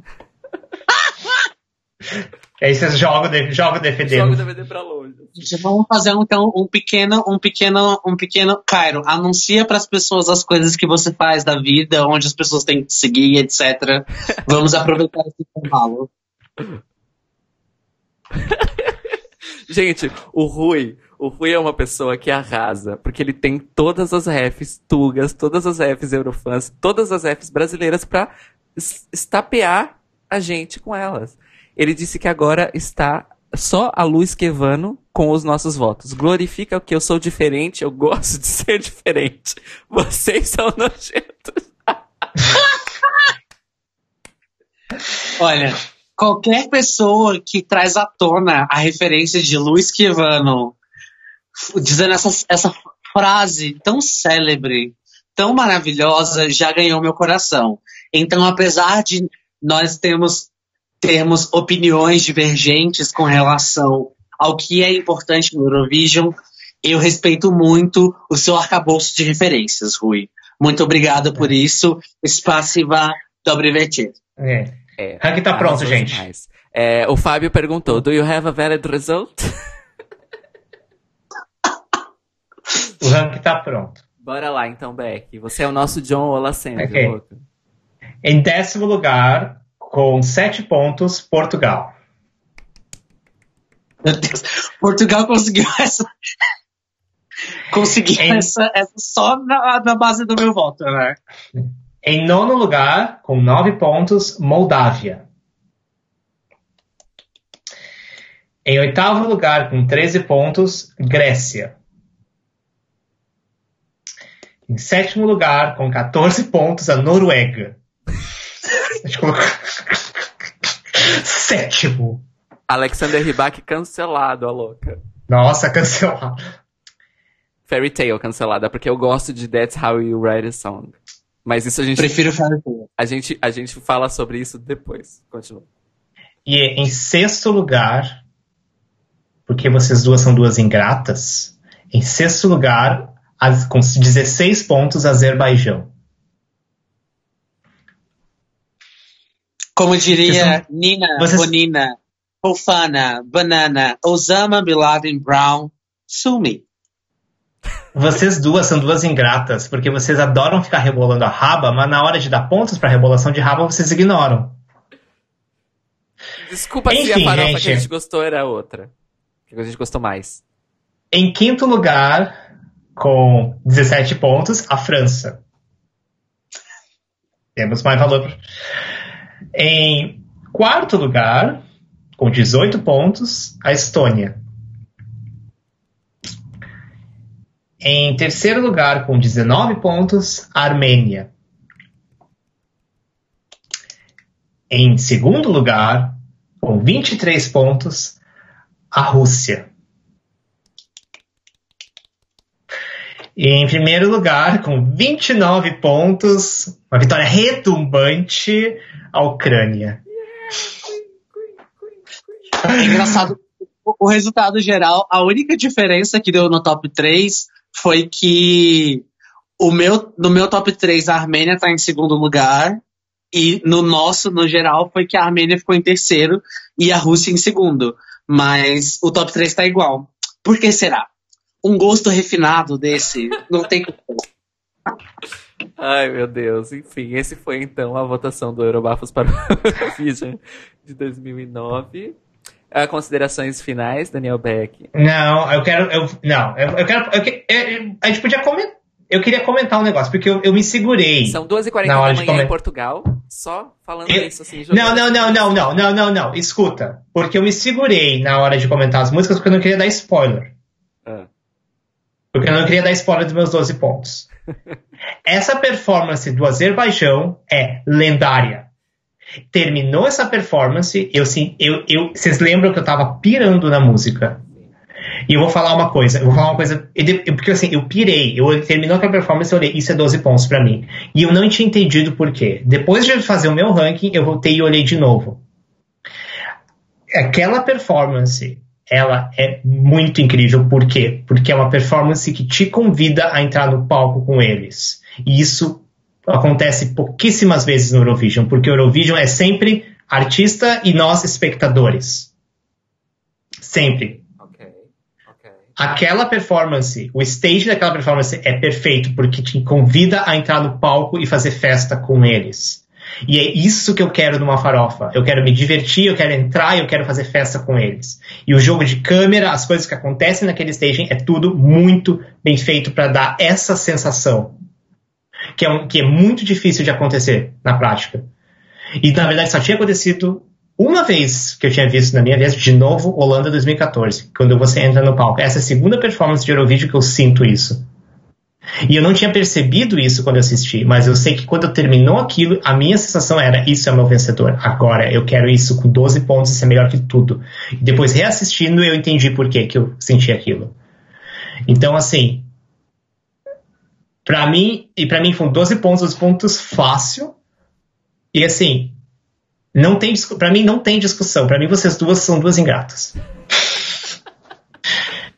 Amiga, é, a única coisa que eu vou falar é que eu admiro a paixão porque você defende as coisas que você gosta.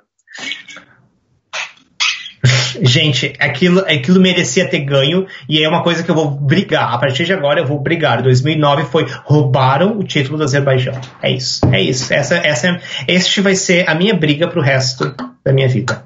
Fim. Arrasou, sim. Aquilo é um exemplo de farofa. Ah, e outra coisa. Os compositores, dois compositores compuseram Fuego para 2018 também. Uh. Então tem motivo por que a música é boa. This is relevant information, actually. Sim, mas essa performance é melhor que Fuego. A performance de Always é melhor que Fuego. Ponto. Porque Fuego ainda é você é um espectador, você está olhando a Helene. Always é, always é tudo que eu quero numa performance de karaoke. É tudo, é tudo, é tudo que eu quero. É isso, gente. É isso, a, pronto. A bicha, tirou a peruca e tá tirando o brinco. eu vou até sair daqui, gente. Tchau. Não. Você quer terminar a, a transmissão já, amiga? é, é, eu, pronto, é isso que eu queria ter dito. É isso que eu queria ter falado. Terminei. Gente, eu, eu, a gente não tá aqui pra brigar também. Eu tô levando tudo isso muito levemente. Amiga, tudo bem. É, eu, o Fábio Barbosa, Beck, eu creio que foi para você. Ele fez uma citação de Drag Race que você não vai entender, mas vale, ela vale por si só. Que é o seguinte: What you wanna do isn't necessarily what you gonna do.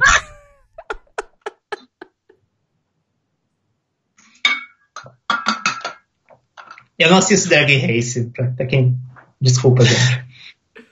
Fábio Barbosa, o crush só cresce. A cada mensagem o crush só cresce. Ai, ai, ai, ai. Aí o Rui disse que você precisa ser benzido pelo Edir Macedo, que precisa ser exorcizado.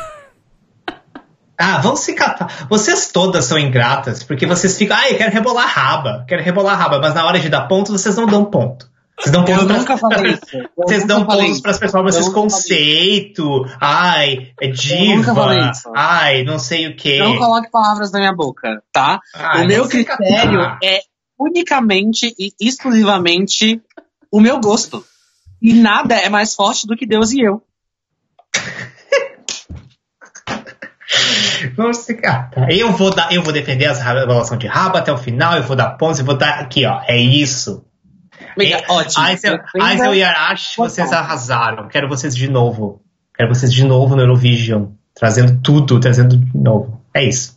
Tá, chega, gente. Então é isso, amores. Temos pessoas aqui apaixonadas, né? Defendem com paixão as suas posições. Arrasaram. Gostaria de agradecer, então. Uh... Pera. O, o Fábio disse: Resmas, paletes de Eurofãs atrás de mim e tinha que me calhar esta. Eu não, não percebi, Fábio. É...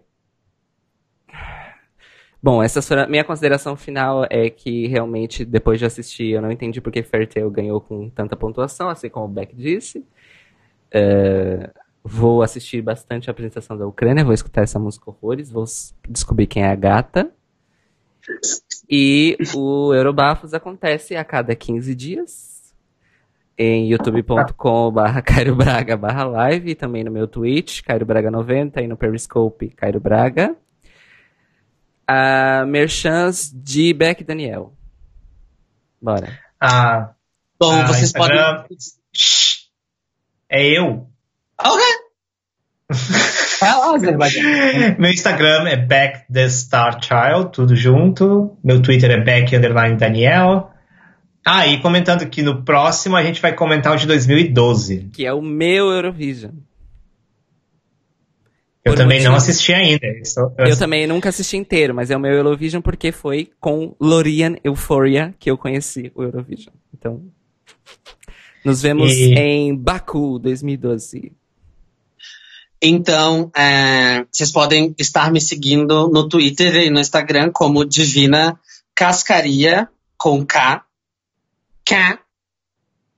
Eu tô fazendo um desafio de 30 dias de maquiagem, tô postando maquiagens todos os dias, tanto no Twitter quanto no Instagram. E também tô começando a produzir vídeos. Então, vocês podem me seguir, curtir e dar RT no meu trabalho, porque eu preciso pagar o aluguel. Muito obrigada. Exatamente, falar em pagar aluguel, vocês podem me seguir nas redes sociais, arroba Cairo Braga. Eu uso basicamente Twitter e Instagram, gente. E eu tenho agora também um Patreon, patreon.com.br Cairo Braga, em que eu vou colocar meus projetos musicais.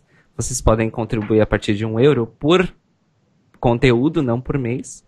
É, e também podem escutar as minhas músicas nos serviços de streaming e tal, pra me dar ali uns cêntimos, uns milésimos de cêntimos a cada stream. E depois comentar o que vocês acharam das minhas músicas, tá bem? Então, muito obrigado por estarem conosco aqui até o final. Rui e Fábio, muito obrigado por todas as informações e referências que vocês ensinam para nós sempre. E nos vemos no próximo Eurobafos daqui a 15 dias, no mesmo bate-horário. e- 14 dias, né?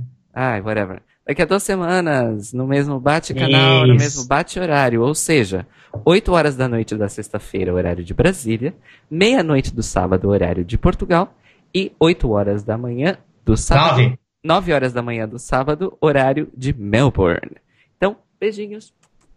E até a próxima. Passibo. Tchau. Pera, continuem dando tchau. Tchau. Tchau! Au revoir!